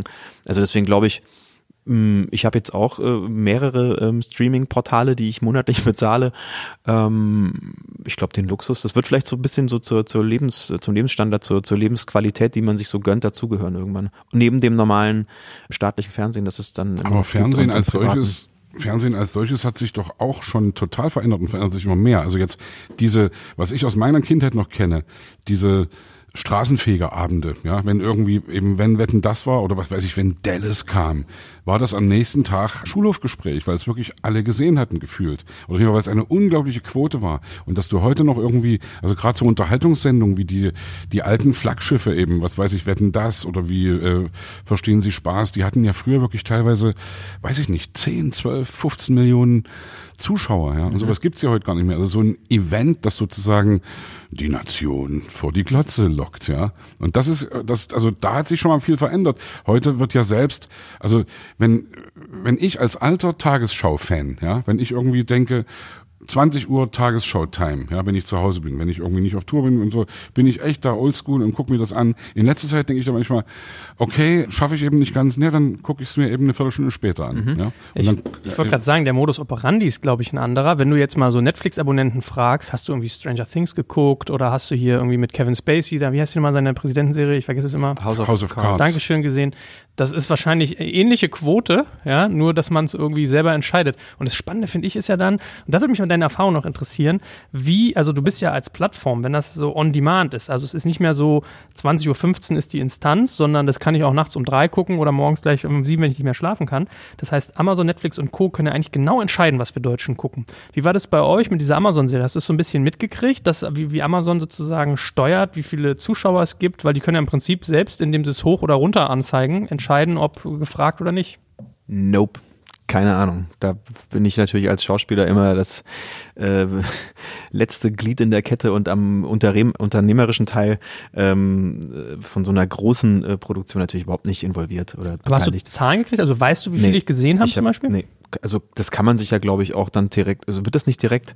Nee, es gibt nur so Sternebewertungen mhm. und äh, wie viele Bewertungen es dann davon gibt und nicht jeder bewertet die Serie. Also das, da müsste ich Matthias mal fragen, weil der weiß das mit Sicherheit. Aber wir haben noch nicht darüber gesprochen. Also ähm, nee, das ist mir auch ehrlich gesagt relativ wumms, wenn ich ehrlich bin. Also ob das jetzt dann da tatsächlich ähm, freut man sich, wenn das natürlich auch viele Menschen gucken, aber das mache ich jetzt nicht. Das mache ich schon auch für mich, also weil ich da eine Rolle habe, äh, die ich so noch nicht gespielt habe und die ich dann mal bedienen kann und so. Also das. Äh, aber ich möchte trotzdem noch mal ganz kurz darauf eingehen auf dieses Happening.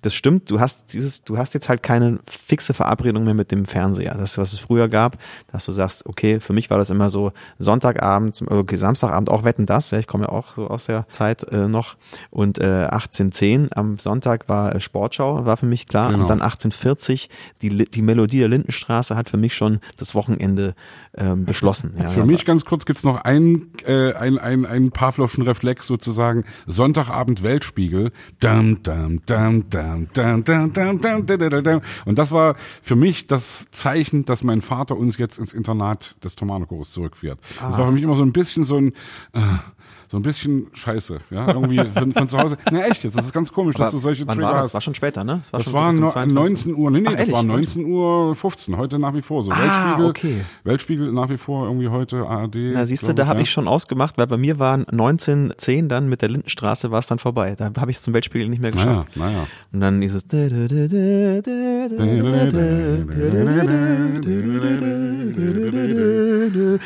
Hans Und das Geisendorfer. Und, Moped. und Else klingt noch schön über den, fluchend über den Flur. Oh Gott, merkt man wirklich, dass man alt ist. Aber das war für mich da, ja. Und dann, äh, ne, das hat das Wochenende dann so beschlossen und man musste ins Bett und dann habe ich noch schnell Hausaufgaben gemacht. So, da gab es noch fixe Zeiten. Jetzt muss man ja sagen, ich habe ja netterweise an dieser Show The Masked Singer teilnehmen dürfen und da war das zum ersten Mal wieder so, dass man wirklich, ähm, dass viele ein, ein, ein, eine Verabredung hatten. Stimmt schon, ja. Also zum ersten Mal seit langem. Das Wetten, dieser Wetten-Das-Effekt ist da in dieser Show, glaube ich, ein bisschen, er hat sich da ein bisschen wiedergefunden, weil ich Aber die finde, Quote ist dann trotzdem nicht 12 Millionen, sondern irgendwie, weiß ich nicht, fünf oder vier nee, oder. also fünf vom Fernseher, glaube ich, aber es wird ja mittlerweile Streaming auch eingerechnet und das haben bis zu 10 Millionen Menschen Echt, geguckt ja? insgesamt. Ja, Ja. cool. Also ist schon eine ordentliche Zahl und ähm, glaube ich, trifft halt aber auch so ein bisschen den Nerv der Deutschen. Das verändert sich ja alles und ich glaube, dieses Show, der Show-Charakter, dieses ähm, das typische, ähm, ich will wissen, wer der, wer der Mörder ist, also wer, Was wer, passiert wer, denn bei wer der Show mal blöd gefragt? Da steckt man, da hat Susan auch mitgemacht, äh, da steckt man in einem Kostüm. Ich glaube, Susan war der Schmetterling, wenn ich, wenn ich mich richtig erinnere. War ein Jahr vor mir da. Man, man singt und wird nicht erkannt. Die Genau. Leute müssen raten, wer das ist. Genau, richtig. Man singt und wird dann weitergewählt oder halt nicht. Und dann gibt's dann sechs Wochen bis zum Finale dann eben diese Show und dann wird halt immer einer, also einer lüftet quasi sein, sein Kostüm, seine Maske und am Ende gibt's dann halt nur noch einen. Auch die, die rausgewählt werden, sieht man dann, wer da rausgewählt Ja, wurde? klar, Okay. wird man. Und da, das habe ich total verstanden, weil ich habe das letztes Jahr auch geguckt und habe total mitgefiebert, weil ich A, immer wissen wollte, wer versteckt sich dahinter und dann dieses Raten, dieses Ermitteln, ja, dieser, der, dieses Tatort-Ding, auch wer rausfinden, wer der Mörder ist, irgendwie so. Und dann aber gleichzeitig dieses Quiz-Show-Feeling, die laufen ja auch rauf und runter in Deutschland. Also das, das nur mal ganz äh, kurz am Rande. Wie weit bist du gekommen? Ich habe es gewonnen. Echt? Mhm. Mann. Sehr gut recherchiert, meine nur Fresse. Winner ein. Ja, Ja, ja, wir sind Winner. hier top vorbereitet, wie du merkst. Top recherchiert. ey. gut, das schneiden wir raus. Ihr Lieben, hier ist Joel von Digital Kompakt und wenn ich mir Schauspieler wie Tom Beck anschaue, finde ich, dass dort alles immer so spielerisch wirkt. Dieses Zusammenspiel aus Talent, Aura und Styling, mit dem sie dann alle Rollen springen oder einfach nur etwas ausstrahlen, das ist schon wirklich faszinierend. Aber ehrlicherweise vertrauen ja Schauspieler auch auf die Hilfe von Profis. Und zumindest für das Thema Styling kann ich dir auch einen Profi an die Hand geben, wenn du als Mann über Kleidung nachdenkst oder als Frau deinem Partner eine Freude machen willst, nämlich unseren Partner Outfittery. Outfittery ist ein sehr cooler Service für Männer, die keine Lust auf Shopping haben oder ihr gutes Aussehen lieber einem Stylisten überlassen möchten. Du gibst Outfittery einfach einen Eindruck von deinem Geschmack und ein persönlicher Stylist stellt dir passende Styles für jeden Anlass zusammen, selbst wenn dir eigentlich nur ein neues Paar Schuhe oder eine Jeans zu deinem Lieblingsoutfit fehlen. Du bekommst dann eine Box mit deinen Outfits zugeschickt und bezahlst nur die Teile, die dir gefallen und alle anderen schickst du einfach wieder zurück. Und ich kann dir sagen, es ist wirklich toll und wir benutzen das seit langem, wodurch ich auch total viele super Kleidungsstücke gefunden habe, die ich im Laden wahrscheinlich gar nicht angeguckt habe, aber auf dem Wege entdeckt habe. Und es ist natürlich total convenient und ein Profi legt Hand an. Wenn du Outfittery selbst auch mal ausprobieren möchtest, dann habe ich zwei Dinge für dich. Erstens eine Adresse, nämlich digitalkompakt.de slash outfittery. Und zweitens einen Gutscheincode, den du dort eingibst, um 20% bei deiner ersten Box zu sparen. Der lautet nämlich digital20b. Bitte in groß geschrieben, aber zur Sicherheit verlinke ich dir das auch in den Show Notes und alle Sponsoren findest du immer auch auf unserer Sponsorenseite unter digitalkompakt.de slash Sponsoren.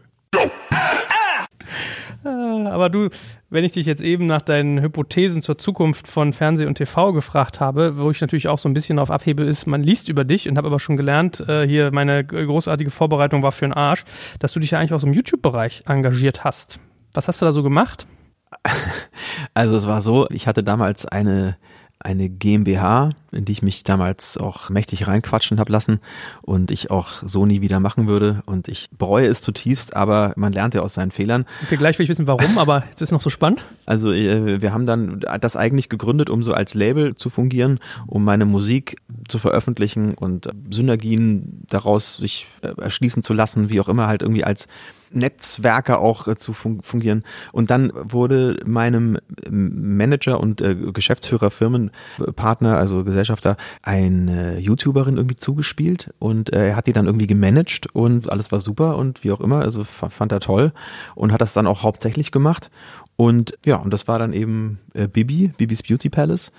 Und ich wurde dann quasi, weil man ihn ja jetzt nicht so kannte, weil er nicht in der Öffentlichkeit steht, und ich Gesellschafter dieser GmbH war, wurde ich dann bei Böhmermann quasi zum, zum Unternehmer und, und, und YouTube-Manager gemacht und äh, werde ich auch, wurde ich von vielen YouTubern dann auch drauf angesprochen, ja, genau. Aber, Aber warum hast du es bereut? Warum würdest du es nicht mehr machen? Ich bereue die ganze GmbH-Kiste einfach, weil das war von vornherein, war das unter keinem guten Stern und das äh, würde mir jetzt aber auch zu privat werden und ich möchte da jetzt auch keinen hinhängen, deswegen würde ich es einfach dabei belassen. Ich würde aber sagen, hat dir die hat die Böhmermann-Kritik damit was zu tun? Also, dass du, er hat dich ja deswegen angemacht, dass du sozusagen ich mache, sag's wirklich alles in Anführungsstrichen, ja, dass du 13-Jährigen die Kohle aus der Tasche ziehst mit irgendwelchen fragwürdigen Dingen, die du da machst. Ja. ja. War, war, das war also, nervt ja, wenn, wenn sowas vor allem, wie du es jetzt sagst, eigentlich am Ende nicht stimmt, ist es ja Kacke, ja. Und dann ist es ja natürlich, wenn du sagst, diesbezüglich bereue ich das auch, mich da irgendwie so weit aus dem Fenster gelehnt zu haben und überhaupt dieses Ganze mit dem Scheiß angefangen zu haben, dann war das ein Grund? Ach, das, nee, eigentlich nicht, weil ich habe damit, äh, wie gesagt, ich habe sie weder gemanagt, noch habe ich jemals irgendeinen Cent damit verdient.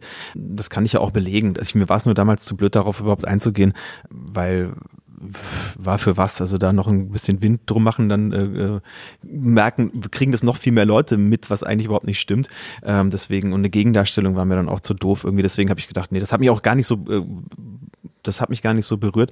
Nee, die ganze, die ganze Phase, das ganze, ich habe da viel draus gelernt, aber ich ähm, möchte es nicht normal machen. Also nochmal, ich will da noch einmal drauf rumreiten, weil dieses Böhmermann-Ding hat für mich natürlich auch in irgendeiner Weise ein Bild äh, von dir geprägt oder gezeichnet. Und wenn du jetzt sagst, das ist alles Quatsch, hätte ich mich schon drum gekümmert, dass ich das irgendwie aus der Welt kriege. Also es steht ja bei dir, also wenn man dich googelt, kannst du steht in dem äh, Wikipedia-Eintrag auch drin steht und so. Drin, also. Da würde ich schon dann irgendwie, also wenn es wirklich so ist, und du musst ja gar nicht irgendwie jetzt ich weiß gar nicht, wie man das da macht. Also ich persönlich habe es auch nie gemacht. Ich habe mal die Story erzählt mit Flair, mit einer Zusammenarbeit mit ihm, Berliner Rapper, die auch irgendwie unglücklich gelaufen ist. Ich habe keinen Bock, da irgendjemanden zu verklagen und da irgendwie vor Gericht zu ziehen und irgendwie, das ist mir einfach alles auch zu anstrengend und zu ich will keine, ich will keine im allerweitesten Sinne Kollegen äh, verklagen. Ich mache Musik und das ist irgendwie mein Ding und wenn da irgendwas scheiße rüberkommt, sehe ich es als Lehrgeld an. Und so ein bisschen verstehe ich dich jetzt auch. Ja, ich habe auch gar keine Chance, jemanden zu verklagen. Das will ich auch gar nicht, weil ich war ja als Gesellschafter Teil dieser Management oder Teil dieser, dieser Firma. Und diese Firma hat Bibis Beauty Palace gemanagt. Nur hatte ich halt im, im äh, aktiven äh, Daily Business oder im, überhaupt im Prozess als Management überhaupt nichts damit zu tun. Ich war ja selber Künstler in der GmbH, nur halt Gesellschafter eben auch. Und deswegen wurde ich halt als Aushängeschild dieser Firma als Manager quasi oben rangestellt, okay. damit man halt überhaupt einen, einen, Aufhänger hat. Sonst kann der ja irgendeinen, nimmt er irgendeinen Typen äh, und sagt, das ist der Manager von Bibis Beauty Palace. Interessiert ja keine Sau. Ja, so, dann hast deswegen, du aber am Ende trotzdem eigentlich auch selbst Schuld sozusagen, weil du dann hast du ich will jetzt gar nicht so, so wie vorhin sagen, so, aber. Schuld klingt für mich nee, so ein bisschen. Oder, oder weil es gibt, Vertrag oder wie auch immer. Nee, nee wieso? Es ist doch okay. Also es gibt genügend namhafte Kollegen von mir, die unter Ausschluss der Öffentlichkeit YouTuber managen. Ja, was keiner weiß. Es ist jetzt nicht, es ist jetzt ja nicht verwerflich, einen YouTuber zu managen. Also es muss ja jeder selber für sich. Äh, ich breche da also, als, als Unternehmer auch mal eine Lanze für dich, damit man dem geneigten Hörer auch mal erzählt, worum es in diesem Video geht. Aufreger war, dass es ein Bibi-Video gibt, wo die so eine Michael Kors Uhr für 250 Euro irgendwie empfiehlt, die sie ganz toll findet. Keine Rolex, keine Swatch, keine Rockstar Baby. und hat unten in ihrem, in dem Begleitungstext einen Link zu Amazon, wo man diese Uhr kaufen kann. Ja. Und weil das so ein Amazon Affiliate Link ist, sprich jeder Kunde, der draufklickt, bei Amazon was kauft, kriegt Bibi eine Provision, hat man sich tierisch drüber aufgeregt. Das ist so, da kannst du als Internetunternehmer nur müde drüber lächeln, weil es einfach gelinde gesagt bescheuert ist. Also ich finde per se, ich glaube, dass sich ein 13-Jähriger eine 250 Euro Uhr Uhr passier kauft, das muss schon eher so Konfirmationsgeld sein. Ich glaube, der freut sich ein Loch im Bauch, wenn er von seinem Favorite YouTube-Star so einen Tipp gekriegt hat. Und das ist total normal, also so eine Provision zu haben. Ich verstehe gar nicht, was Leute sich mal aufregen, dass jemand anders an ihrem Kauf verdient, weil es kostet sie nicht. Ist ja nicht so, dass die 10 Euro, die sie dann da kriegt, oder 25, oben on top kommen. Und dann ist diese Darstellung immer so verkürzt. Dann stand da so, 250 Euro kostet die Uhr, 10% ist die Amazon-Provision, dann kriegt sie also 25 Euro. Wo du als, als, als sozusagen, wer sich mit ausgeschrieben hast, sagst, du, nee, das stimmt gar nicht, weil es ist gedeckelt. Also du kannst jetzt nicht einen 15 100-Euro-Fernseher hinstellen und kriegst 150 Euro oder so. Und das ist so, manchmal wurmt mich das aber. Sind wir ein bisschen deutsch, finde ich. Ja? ja, total. Das war jetzt auch vor fünf Jahren oder so, ne? 2015, da kam das gerade so äh, erst so richtig auf. Ich, das ist ja das gleiche wie Fernsehwerbung. Da kannst du ja auch sagen, ja gut, äh, ich, wenn jetzt irgendjemand auf, möchte jetzt keinen Namen nennen, aber auf, auf äh, sagen wir mal, Schauspieler äh, zukommt, die auch gestanden im Business sind und sagen, hast du nicht mal Bock auf McDonalds-Werbung? Und dann sagt er, nee, kann ich, kann ich wirklich nicht machen. Und dann, dann, dann, dann, ja, das ist übrigens der Scheck. Ah, kann ich auf einmal doch machen. So, also das, das ist halt immer so die Frage, entweder man zieht das durch konkret oder halt nicht. Und das ist halt Teil des Business, finde ich auch. Also ich sehe das jetzt auch nicht so schlimm. Ich finde das auch nicht verwerflich. Nur ich mir war es einfach zu blöd. Warum soll ich da eine? Also das ist, ich habe mich da nicht angesprochen gefühlt, ehrlich gesagt, nicht wirklich. Ich bin ja erstmal froh, dass wir das angesprochen haben und das, was irgendwie auch einigermaßen ich will jetzt nicht sagen aus der Welt geschafft, aber dass ich auf jeden Fall ein bisschen mehr verstanden habe darüber. Weil natürlich ist es auch einseitig. Und ich muss dazu sagen, ich bin großer Fan von Jan Böhmermann. Ich finde ihn irgendwie als Journalisten und als auch als auch als Entertainer und als von mir aus Komiker so, so Leute brauchen wir, finde ich, ja, die eben äh, in irgendeiner Weise ja. Bin ich voll bei dir, aber mit, mit sowas disqualifiziert man sich auch, finde ich. Also immer so dieser Reiß, ich verstehe das, dass man immer ein bekanntes Gesicht braucht um was, aber wenn du da mitkriegst, die arme Sau hat einfach gut Deutsch irgendwie ihre 12.500 Euro in eine GmbH eingezahlt, ist da Gesellschaft da und dann bist du da, hast du da so einen 5-Minuten-Slot, wo du als, der zieht 13-Jährigen das Geld aus den Taschen. Klar kannst du diskutieren, Moment mal, als Gesellschafter kann der mitreden und überhaupt und der kann sich da ethisch einbringen, alles fair, aber es ist schon ein bisschen medial verpackt, oder? Geht's da nur mir jetzt so? Nee, das ist sehr medial verpackt. Das ist vor allem auch eine Zielgruppe, die ja auch eine gewisse, gewisse Follower-Zahl mitbringt und eine gewisse ja. Relevanz hat und ja, die sich da so rein so, die, die Aufmerksamkeit derer sich zu holen, ist ja auch nicht so ganz untaktisch vielleicht so als Move. Also das ist halt der ist ja genauso Geschäftsmann wie, wie dann alle anderen auch. Also ich, wie gesagt, also ich für mich, also es ist fünf Jahre her und ich habe darüber auch nie, also ich habe damit auch nie zu kämpfen gehabt, wenn ich ehrlich bin. Und, äh, also toll finde ich ihn auch. Das mal immer was mich bei dir mal interessieren würde, ist, es wäre doch für dich, also bis, betrachtest du dich trotzdem auch als Unternehmer, weil es ist ja für dich eigentlich eine tolle Plattform zu sagen, da sind zwei echt bekannte große YouTuber mit über dich quasi vermarktet worden, auch wenn du da jetzt gar nicht so einen Anteil dran hattest.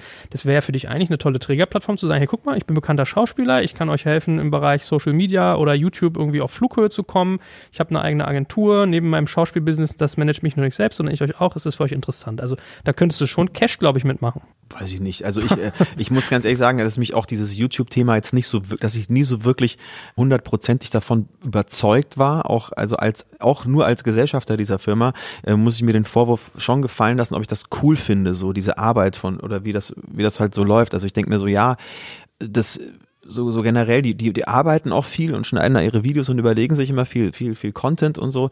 Aber ähm, ist jetzt nicht Grimme-Preistauglich. Ist jetzt so richtig sagen. für jemanden, der so irgendwie ein Handwerk gelernt hat oder so, irgendwie, dann denkt man sich so, schon so, ja, das ist dann im Verhältnis. Aber ich finde. Wobei, sag das mal so ein Rezo. So ein Rezo, der mit seinem CDU-Video, das war ja bahnbrechend eigentlich, ne? Muss man auch mal fairerweise sagen.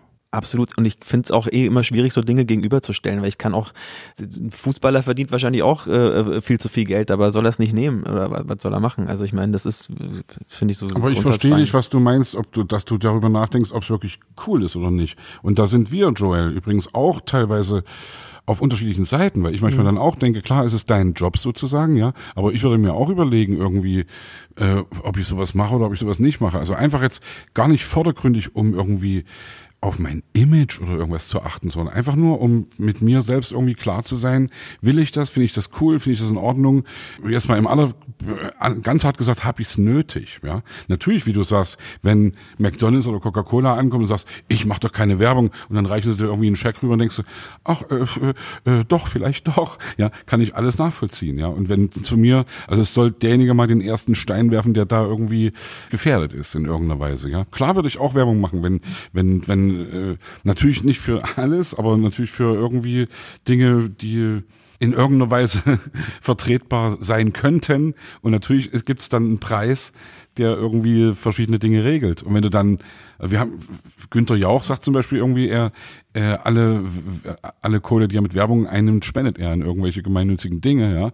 Kannst du auch sagen, was ist jetzt, wenn irgendein böser, böser, großer, Hardcore, fucking kapitalistischer Konzern ankommt und dir 12 Millionen Euro für irgendeinen Werbespot anbietet und du sagst, ja, okay, ich nehme die und nehme aber für mich nur eine Million, die anderen 11 Millionen, die spende ich, äh, um Kinderhospize und äh, keine Ahnung zu unterstützen. Ja, es ist alles immer, es ist sehr schwierig. Und ich denke jetzt auch gerade nur laut und hoffe, dass ich mir wieder nicht den Mund verbrannt habe, liebe Leute nee. da draußen.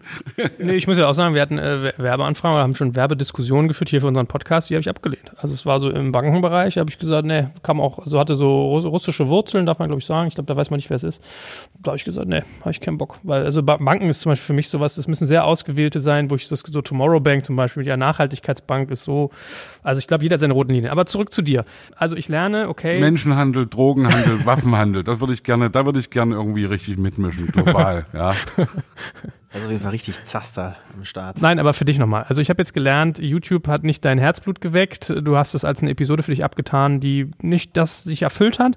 Aber betrachtest du dich trotzdem auch als Unternehmer? Hast du unternehmerische also Ansprüche? Ich, ich muss nochmal dazu sagen, YouTube habe ich noch nicht mal als Kapitel betrachtet, weil es einfach keins war. Es war, es war, die, ich habe damit operativ ja nichts zu tun gehabt. Ja. Also das, wenn man in einer, klar wird, mit, wird mir dann gesagt, ey, wir managen übrigens auch noch dieses Mädchen. Sag ich, hey, whatever, äh, mach. Also keine Ahnung. Ich habe mich damit aber glaube ich, den Vorwurf muss ich mir vielleicht gefallen lassen, nicht wirklich auch mit, damit auseinandergesetzt, was die eigentlich so machen, so konkret oder so.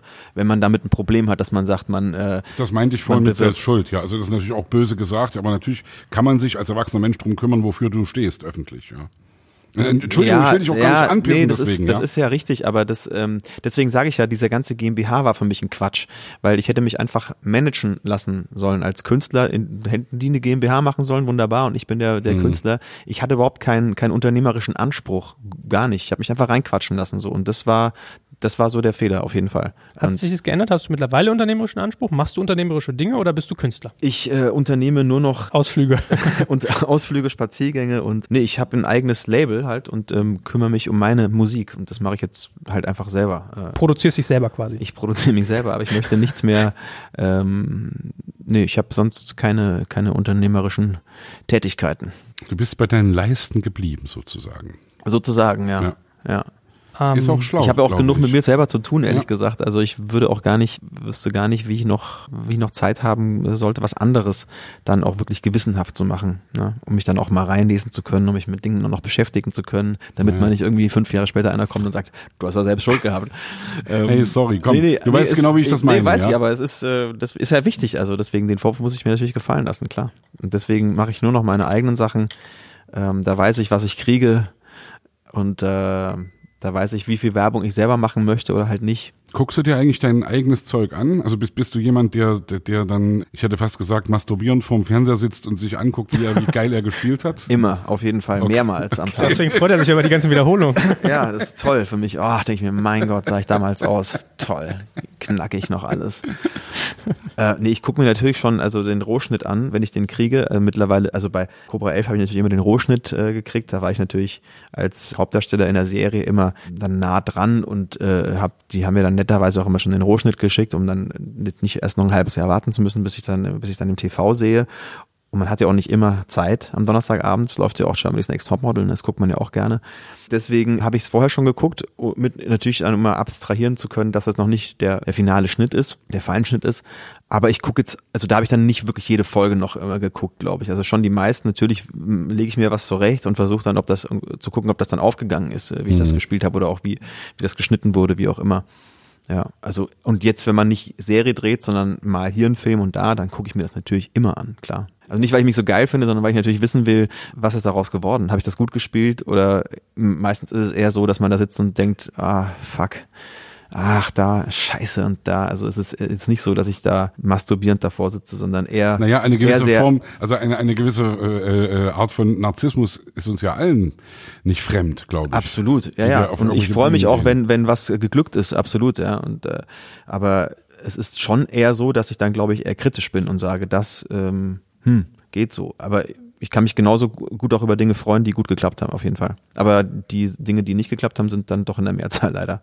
Wie ist es bei dir jetzt, wenn du so einen, so einen monatlichen Kontoauszug dir vorstellst? Wie setzt sich eigentlich dein Einkommen zusammen? Weil ich bin ja immer so, ich versuche ja mal nachzuvollziehen als Unternehmer, welche Sicherheiten hast du, wie ist sozusagen dein, dein Geschäft gebaut, was ist eigentlich so dein Geschäftsmodell? Ich will es gar nicht so antiseptisch klingen lassen, wie es gerade rüberkommt, aber. Okay, Tom, er, er ist so geldfixiert. Muss, sich echt, muss man sich dran gewöhnen. Joel ist irgendwie echt so geldfixiert. Das klingt so, ne? Muss man irgendwie durch jetzt, ja. Äh, nee, ich habe aber mit Nova Meyer Henrich zum Beispiel, mit dem wir demnächst auch podcasten wollen, einen sehr langen äh, SMS-Dialog äh, geführt, wo sie mir sehr ausführlich und eindrücklich geschildert hat, zum Beispiel auch wie Corona ganz viel in ihrer Branche gerade hardcore über den Haufen fährt, weil, Ja, weil sie halt sagt, ey, ganz viele TV-Produktionen finden nicht statt, weil, äh, keine Ahnung, ist aufwendig, keine Versicherung will die Dinge abdecken, wenn einer da krank ist, dann fliegt die ganze Serie um den Haufen und so weiter. Äh, Das ist riesen, ein Riesenproblem und deswegen, das, das ist immer so, es geht mir jetzt weniger ums Geld verdienen, sondern ich denke bei solchen Menschen wie euch eher drüber nach, seid ihr sozusagen so abgesichert, denn was, wenn was passiert, dass ihr immer sagt, okay, ich habe irgendwie zwei, drei Standbeine, wenn jetzt mal ein halbes Jahr lang kein TV ist, dann knallt meine Mucke durch die Decke oder meine YouTube-Dividenden oder was weiß ich. Ja, wie ist es bei dir? Womit verdienst du eigentlich dein Also da solche Menschen wie ihr, das kann man glaube ich auch da schon überhaupt gar nicht über einen Kamm scheren. Es gibt viele, die gehen mit Geld anders um als ich, wahrscheinlich sogar die meisten. Also ich bin äh, aus einem kleinen Dorf kommend mit 500 Einwohnern fast, ich bezeichne, ich bezeichne mich immer so als der Bauspartyp. Also ich habe halt äh, gelernt, dass es, dass man nicht reich wird vom Geld ausgeben. Ich habe schon viel weggelegt einfach. Ich habe, äh, ich brauche nicht viel Kohle, ich brauche keinen kein, keine Statussymbole oder irgendwie, ähm, ja, irgendwie einen super gehobenen Lebensstandard. Ich pack, ich habe viel, viel weggepackt und ich habe Gott sei Dank äh, jetzt noch dann auch ähm, die Ausdauer, solche, solche Durststrecken dann zu überstehen, Gott sei Dank, ja. Aber Aber es gibt, wie gesagt, also ich, ich gucke nicht jeden Tag, wo kann ich investieren oder was kann ich, wo kann ich mehr Kohle irgendwie, wie kann ich das Geld vermehren. Ich versuche das solide anzulegen, so dass ich mir keine Sorgen machen muss, auch im, im, im im Rentenalter, wenn es das bei uns überhaupt gibt oder zumindest wenn man nicht mehr arbeiten kann, dass man da abgesichert ist, dass die Familie abgesichert ist. Aber ich bin jetzt nicht so geldgeil, dass ich sage, ich muss jetzt hier noch und da und da muss noch eine Million und jetzt haben, vielleicht mache ich doch wieder in YouTube, weil geil, das wirft ja doch viel ab. Also nee. Aber du lebst vom Schauspiel im Kern, lerne ich, oder? Habe ich vorhin auch bei dir so rausgehört, weil du meintest, wenn die Musik dir so sicher Einkommen generieren würde wie Schauspiel, dann. mhm. Und ich gebe dir recht, Leute wie ihr, das klang ein bisschen despektierlich, das war nicht so gemeint. Nee, gar nicht despektierlich, aber ich glaube, man kann es einfach nicht über einen Kamm Mhm. scheren. Also das ist, ich, ich kenne ich kenn auch, ich, ich kenne Kollegen, die haben dann nach langer Zeit mal wieder äh, gedreht und haben dann auf einen Schlag irgendwie, weiß ich nicht, ich glaube, es waren 70.000 Euro oder so verdient. Und dann äh, hat mich die Person aber nach einem halben Jahr gefragt, ob ich ihm Geld leihen kann. So, Genau. weil, Erstmal kurz zum Frühstück nach L.A. fliegen. ja, und- aber schon, schon so drei, viermal die Woche Sterne essen auf jeden Naja, Fall. Ne? So, wo naja. ich dann dachte so, ja, ist auch, also ich bin, ich bewundere das, ja, weil ich denke so geil, du hast das einfach wirklich so krachen lassen jetzt ein halbes Jahr. Jetzt und dann guckt er halt wieder und dann muss er wieder, dann kriegt er wieder Geld und dann rauft er sich wieder auf. Ich bin halt ganz anders erzogen, deswegen ich kriege das auch nicht aus mir, aus mir raus, aber ich würde es gern mal tatsächlich. Das ist Also echt interessant. Also ich habe so einen alten Spruch von unserem alten Verleger, George Glück, der wirklich für uns ein ganz wichtiger Mann war in unserer Karriere, der viele Hits erkannt hat und uns in die richtige Richtung geschubst hat. Der hat mir irgendwann mal gesagt, wir haben ihn dann immer gefragt, wenn es um Videodreh ging und so, hey komm, Verlag, du hast doch jetzt irgendwie echt schon einen Haufen Kohle mit uns verdient und tu mal hier ein bisschen Geld raus, dass wir ein geiles Video drehen können oder irgendwelche Investitionen in die nächste Produktion oder was weiß ich was. Und da kam der Spruch so ähnlich, wie du gerade gesagt hast. Er sagte, weißt du Sebastian, ich bin nicht so wohlhabend geworden in meinem Leben, äh, weil ich so viel Geld verdient habe, sondern deswegen, weil ich so wenig ausgegeben habe. Ja. Und das ist natürlich immer so eine, so, ein, so eine Ausrede, ja. Da kann ich dir so viele so eine Arschaussprüche sagen. So erst dienen, dann verdienen, hat mal einer von Siemens zu mir gesagt. Oder Geld haben kommt von Geld behalten. Ja, das ist so. Entschuldigung, habt ihr unterbrochen. Nein, nein, also ich finde ja, also ich gebe gern Geld aus, aber ich bin auch überhaupt keiner, der irgendwie, was du sagst, Statussymbol, Scheiß brauche ich echt überhaupt nicht. Bin ich irgendwie, also Auto, ich brauche ein Auto, das fährt, das einigermaßen sicher ist. Ich brauche kein, Ziehe diese Aussage in Zweifel. wieso?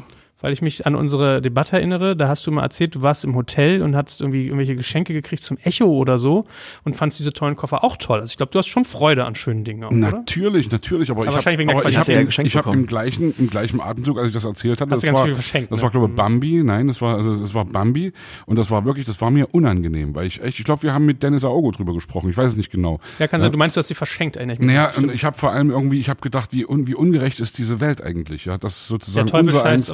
Höchsten Ja, ganz genau, ganz genau. Und das, also ich, ich bin, ich brauche ehrlich ohne Scheiß, ich brauche keinen Luxus. Natürlich ist es immer schwierig down zu graden im Leben. Ja, wenn du an Dinge, wenn du dich an, Dinge gewöhnt hast, ist es irgendwie schwierig, dann von denen wieder abzurücken.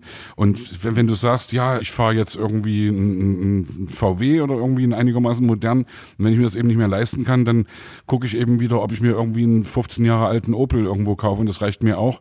Weiß ich nicht, ob das so so easy ist, ja, weil du natürlich, du bist dann gewohnt, hey, der hat diese geile Abstandshaltung und ich brauche ein sicheres Auto, ja, aber ich brauche nicht irgendwie ein Auto, das irgendwie goldenen äh, 5000 PS Scheiß hat, ja.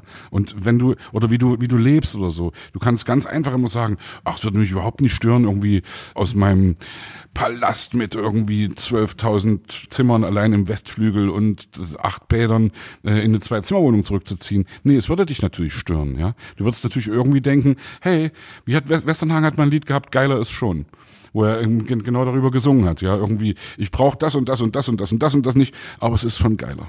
Ich habe mal mit einem Stresscoach äh, zu tun gehabt. Da ging es um eigentlich um Energie. Das kann man hier übertragen. Ihre Aussage war, es ist geil oben zu sein und es ist schön unten zu sein. Aber runterkommen ist scheiße. Ja. Das ist sozusagen so ein bisschen adaptierbar. Ja. Da ging es eigentlich um Kräfte, aber ja. Zurück zu dir, lieber Tom. Wir wollen ja mal ein bisschen Promo machen hier, weil du ja auch ein neues Album rausbringst. So läuft ja das Medienbusiness, habe ich gelernt, dass man hier Promo macht. Ich lerne das von Sebastian immer. Äh, erzähl mal noch ein, zwei Sätze zu deiner Musik. Also, was tust du da? Was, was, wie muss man sich dich vorstellen? Was für Hallen bespielst du? Was ist so dein Anspruch an dich selbst dabei? Er grinst. also Hallen finde ich interessant, ja. Kannst auch sagen, ähm, wenn es irgendwie die Stadien, Stadien. Äh, nee, also wo fange ich da an? Also ich habe ja Gott sei Dank noch eine Tour machen können im Januar, bevor der ganze Lockdown Du spielst kam. viel live. Entschuldige, dass ich nochmal reingrätsche. Du spielst viel live, du bist viel auf Bühnen oder, oder bist du lieber im Studio, lieber, lieber draußen auf Bühnen? Also ja, ich könnte tatsächlich wirklich das ganze Jahr von morgens bis abends im Studio abhängen. Ich finde, es gibt nichts Schöneres, als im Studio kreativ zu sein, Chöre aufzunehmen. Ich liebe ja, ich, ich deswegen, also ne, ich, ich könnte alles mit Chören zuballern. Ich mache auch immer Backings, wo alle mal sagen so, oh nee, ey, das ist immer maximal eine zweite Stimme und so. Und ich so, nee, geil, wir machen noch eine dritte rein und dann noch eine vierte und. Ich habe das eine Lied gehört äh, mit dem Tanzen. Ja, okay, da ist jetzt nicht so viel, da sind jetzt nicht so viele drin, das stimmt. Äh, Doch, 300, fand ich aber schon, fand ich schon Grad. irgendwie, genau, genau, genau. Das fand ich auch, das ja. fand ich echt gut. Du müsstest doch da affin sein. Ich finde, ganz viele Prinzen-Songs leben davon, dass ihr im Hintergrund mit der Stimme Gesang einspielt, der manchmal fast geräuschhaft klingt. Ja, also, klar, ja. Das ist ja das, das, ist, was wir, das ist so der, euer uns ausmacht, sozusagen, ja. Ach, Ach, macht ihr mit mehr Stimmen auch. Ja, ja genau, wir machen, ja, ja. ja. Also, das ist, ja. ja Finde ich gut. Ich glaube, er wartet ein bisschen auf eine Einladung, dass wir dein neues Album hier mal den, den Background-Chor singen Aber nee, Sebastian, nee, muss ich dir erst wieder. Wir, haben wir, ihr seid ja schon genug. Ja, dafür habe ich meinen eigenen YouTube-Kanal wirklich relativ spärlich bepflanzt und bespielt. Also da ist wirklich, geht gar nichts ab. Ah, da fällt mir ein, ich habe morgen, ja gut, das ist wahrscheinlich jetzt nicht mehr, also ich hatte dann schon, wann kommt denn das hier? Wann, ja, 2000, 2031. Na gut, jedenfalls habe ich von jetzt morgen am Freitag eine Videopremiere. Es gibt einen Remix von Gesteuert aber geil, die haben einen Remix von 360 Grad gemacht und dazu gibt es ein Video. Da haben mir auch ein paar Fans ihre Tanzvideos geschickt und die habe ich dann damit eingebaut und Egal, das war ja nicht die Frage. Die Frage war, was ich gerne mache. Ja, ich äh, spiele natürlich gern live. Ich spiele jetzt am Samstag, also dann auch wieder nicht mehr, aber jetzt am 8.8., dann weiß man auch, welcher Tag heute ist. Aber nicht welches Jahr. ähm, ein, ein Picknickkonzert und wir haben auch, also jetzt schon, ja, das sind jetzt 380 Tickets verkauft, was cool ist. Also ich freue mich. total cool, ich, muss ich ehrlich sagen. Ich hatte da auch, ich war jetzt vor ein paar Tagen bei TS Ullmann in Leipzig und das war, ich habe am Anfang gedacht, äh, was wird denn das jetzt hier, Picknickkonzert und die Leute müssen sitzen bleiben, dürfen nicht aufstehen, mit Abstand sitzen, sie dürfen eigentlich auch nicht mitsingen wegen Virenflug und was weiß ich was alles, ja. Oh, wow. Da gibt's schon Auflagen, ja, aber am Ende hat's doch irgendwie funktioniert. Aber sorry, Gott sei Dank kommt das jetzt nicht direkt live, sondern kommen vielleicht einige dann doch nicht, äh, wenn man nicht mitsingen darf. Okay, aber ich verstehe das mit dem Mitsingen, ja. weil auf die Art und Weise habe hab ich mir ja auch Corona eingefangen. Ach, aber, du hattest Corona? Mhm, ich hatte Corona, ja. Ähm, und sind das die Spätfolgen jetzt, die man noch merkt, gerade bei dir? War ein Scherz gerade, weil, weil man immer drüber hört. Ja, ja. Irgendwie. Spätfolgen ist tatsächlich Geruchs- und Geschmacksverlust. Echt, und der ja? ist wirklich äh, ausgeprägt gewesen. Boah, ey, scheiße, das ist ja. ja, ja. Kam aber wieder? Mmh, bestimmte Sachen rieche ich noch nicht. Meinen eigenen Pups zum Beispiel rieche ich nicht. Was Gut, dann, dann riechst du unseren Angstschweiß auch nicht. Das- Den rieche ich doch. Ja? Ich sage nur nur meinen eigenen. Ich würde auch eure Pupse riechen. Aber weißt du, das finde ich gerade, entschuldige, wir kommen jetzt wieder vom Hundertsten ins Ja. Tausendste, auch weil du sagst, du warst infiziert sozusagen, ja. Weil ich kenne so viele Leute, die mich immer wieder fragen, kennst du überhaupt irgendjemanden, der jemals... Das gibt's hä, doch ja? gar nicht. Das ist doch nur eine Erfindung. Ist wirklich genau, ganz Ja. genau, ganz genau. Ja. Und deswegen, also ich glaube, wir sind uns hier alle einig, dass wir das sehr ernst nehmen und dass wir irgendwie, dass die Maske auch äh, nicht unbedingt heißt, dass wir uns schützen, sondern dass wir andere schützen und bla bla bla. Und diese Demos, die jetzt waren irgendwie, wenn wir darüber reden wollen, ja. Ey, ich finde es echt unverantwortlich und ich finde es wirklich ätzend und finde das irgendwie. Ich habe auch noch keinen getroffen, der es nicht kotzen, äh, zum Kotzen findet. Also ich bin, glaube ich, in einer ganz guten Bubble. Ja. Aber hast du schlimme Symptomatik? Äh, nee, bei mir war es ein relativ milder Verlauf. Also ich hatte drei Tage abends hauptsächlich, also tagsüber ging's, aber abends hatte ich dann schon so 39,6, 39,7 Fieber. Aber das war's. Also es war auch nach drei Tagen wieder vorbei und dann habe ich Wann glaub war ich, das? Wann war das? Das war am 1. April ist mir das diagnostiziert worden. war kein Scherz. War kein Scherz. Und nachdem ich ja in einer Gesangsshow, wie ihr wisst, weil ihr ja so nochmal ein, eindringlich äh, und gut recherchiert habt, ihr seid auf diesem YouTube-Thema ein bisschen äh, hängen geblieben, habe ich, hab ich ja gemerkt. Da habt ihr euch ein bisschen festgebissen. Aber Ich habe mich einfach aber, gefreut, dass ich aber- endlich mal einen unternehmerischen aber- Künstler habe. aber Mars Singer ist tatsächlich an euch vorbeigegangen, was ich aber Nein, auch nicht so nicht wahnsinnig, was ich nicht so wahnsinnig äh, schlimm finde. Aber da habe ich, das war ja auch, also ich habe das ja auch öffentlich dann auch gesagt, dass ich eben infiziert war. Und meine Frau hatte zum Beispiel nicht so einen milden Verlauf. Die, das war richtig heftig. Also die hatte eine Woche lang ja richtige Atemprobleme und wir waren immer so kurz davor ins Krankenhaus zu fahren, was wir dann Gott sei Dank nicht machen mussten und dann ging es irgendwann besser. Also das ja, das so viel zum Thema dazu. Es ist auf jeden Fall ernst zu nehmen und ähm, Ich finde das gut, dass wir da gerade so drüber reden übrigens, weil ich will das immer gern, will auch diese Plattform nutzen, um den, um mir selbst auch immer wieder klar zu machen, dass das alles kein Spaß ist. Aber ich habe zum Beispiel die Tage gelesen, bei Twitter-Perlen, glaube ich, hat so eine so ein, so ein, so ein Twitter-Dialog über acht Dinger verteilt, wo sie geschrieben hat, dass der Geruchssinn zurückkam und dass es voll die Hölle für die war, weil ihr Gehirn von dieser, diesen schlagartigen Reizen, die jetzt wieder ankamen, überfordert waren und alles roch auf einmal eklig und komisch, meinte sie. War das bei dir auch so? gibt ein paar Sachen, die, da weiß ich nicht so richtig, ob die einfach schon abgelaufen sind zum Beispiel. Ich habe neulich eine Cola, mein Vater, ist auch süß, ne? daher nochmal so sinnbildlich dafür, wo ich herkomme. Ich war zu Besuch und nur für, einen, für eine Nacht, weil ich da Ach, da hatte ich tatsächlich ein, Unternehm, ein unternehmerisches Vorhaben, äh, was mich da hingetrieben hat. Aber gut, Bist du also doch Unternehmer? Hab ich dich. ich habe zumindest Komm, erzähl. Lass Nee, dich von dem nee, ich Typen mach- da nicht ich mach- aus dem Konzept bringen. Genau. Ähm, ich mache nur ganz solide Sachen, ganz konservativ. und dann hat er mir, dann hat er gesagt, äh, sag mal, ihr trinkt doch Cola, ne? Es war eine Cola Zero. Sag ich, ja, Cola Zero trinken wir, trinken, trinken wir ab und zu. Und dann meinte er so, ja, dann hier, wir haben eine Flasche, die trinkt hier keiner. Und dann habe ich gesagt, cool, das ist irgendwie süß. Und habe ich eine Flasche Cola, also ein Liter oder 1,5 Liter von Nürnberg halt nach Berlin gefahren. so. Und dann habe ich halt mal geguckt, dann war die seit einem Jahr abgelaufen. Ne? Und habe ich, das wusste ich aber auch schon. Da dachte ich, ja, Co- Cola kann ja nicht schlecht werden oder so. Ne? Dann habe ich das probiert und fand es richtig übel. Und also, es kann natürlich daran liegen, dass die abgelaufen war. Ich habe aber jetzt gerade vor zwei Tagen eine Pepsi, äh, Pepsi Light getrunken. Darf ich das sagen? Ja, komm, wenn ich Cola sage, muss ich auch äh, sagen, ne? und River Genau, Cola. und Fritz Cola auch noch hinterher. Und die fand da, die, die hat aber auch richtig beschissen geschmeckt. Also vielleicht liegt es daran, dass die halt einfach nicht so schmeckt. Ist aber echt bitter, ne? Wenn du das, wenn das am Ende doch auf Covid-19 zurückzuführen ist, Ja. ist es schon echt Und ein bitter. Duschgel habe ich auch. Das mochte ich immer voll gern. Also das erste Mal, als noch, als ich noch äh, so, weiß ich nicht, drei Tage nach der, nach dem Fieber, nach dem Fieberanfall oder wie, nach der Fieberkrankheit, wie nennt man das, nach dem Fieber, nach der hohen Temperatur, die ich über drei Tage hatte, habe ich mich dann endlich mal geduscht und äh, habe dann mich so auf dieses Duschgel gefreut und das hat überhaupt nach gar nichts gerochen. Da habe ich gemerkt, dass ich einen Geruchsverlust habe. Dann, jetzt habe ich ein anderes Duschgel, auf das freue ich mich auch mal, weil das so wahnsinnig gut riecht und das riecht jetzt nicht mehr gut. Das ist schon komisch. Also Ja, und als du vorhin reinkamst, habe ich auch gedacht, ey, wann hat denn der Typ eigentlich letztes Mal geduscht? Nee, war ein? Spaß. ja, habe ich aber ein Spaß. tatsächlich direkt unmittelbar vorher, weil ich ja beim Sport war, nebenan. Ja, Aber aber ey, komm, das ist echt bitter, ey. Das ist wirklich. ich finde das auch schlimm. Geruchs- und Geschmackssinn darf man echt nicht unterschätzen. Wenn man isst und es schmeckt nach nichts, ist die Hölle. Und weißt du, ob du heute, also das ist ja immer die Frage, äh, jetzt bei Christian Drosten Gespräch, bist du jetzt immun oder bist du nicht immun? Oder glaubst du, oder hast du Antikörper oder? Ich habe Antikörper, aber vielleicht auch jetzt schon nicht mehr. Also die habe ich vor, ich glaube, anderthalb Monaten mal testen lassen und da waren die da. Aber jetzt gab es ja auch schon die erste Person, die im Januar Covid-19 hatte, die jetzt keine Antikörper mehr Ja. hat. Also von daher, Ich fand auf jeden Fall krass bei dieser Geruchs- und Geschmacksgeschichte, wo man mal merkt, wie relativ das eigene Leben ist. Also wenn dein Gehirn Signale kriegt und die Erdbeere riecht auch immer nach Zitrone, wird alles auf den Kopf gestellt und es ist bloß irgendwie so ein chemischer Schalter, der im Kopf umgestellt wird. Das fand ich irgendwie krass. ja, aber auch trotzdem schon auch Wahnsinn, was dieses Virus neurologisch anrichtet. ja. Also ich meine, dass das ein multiples Organ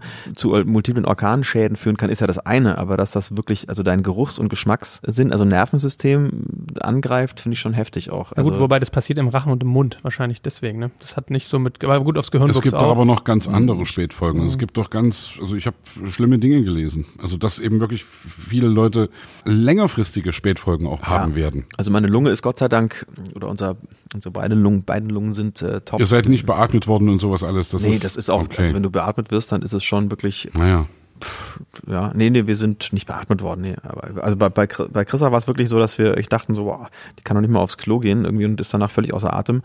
Aber war, war dann alles gut. Nach einer Woche hat, hat lang gedauert, aber alles gut und die Lunge ist voll funktions. Wart ihr in der Klinik? und- War, wart ihr, äh, ihr wart ambulant sozusagen zu Hause. Also, Ja. ja. Warst du danach paranoid? Hast du dich nicht mehr an Menschen rangetraut? Nee, danach war ich überhaupt das Gegenteil von paranoid. Danach war ich, ey geil, ich kann alles anfassen, Glaub ich bin ich. immun, ich kann irgendwie, ich kann mich frei bewegen, ich bin, äh, ich brauche keine Maske.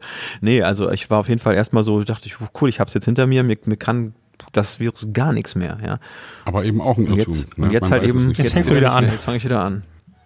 Aber ich war natürlich trotzdem vorsichtig auch, ne? Man ist jetzt nicht so, dass, aber gefühlt äh, war man erstmal ein bisschen erleichtert. Man hat es überstanden, ohne jetzt äh, großartige Schäden davon zu tragen.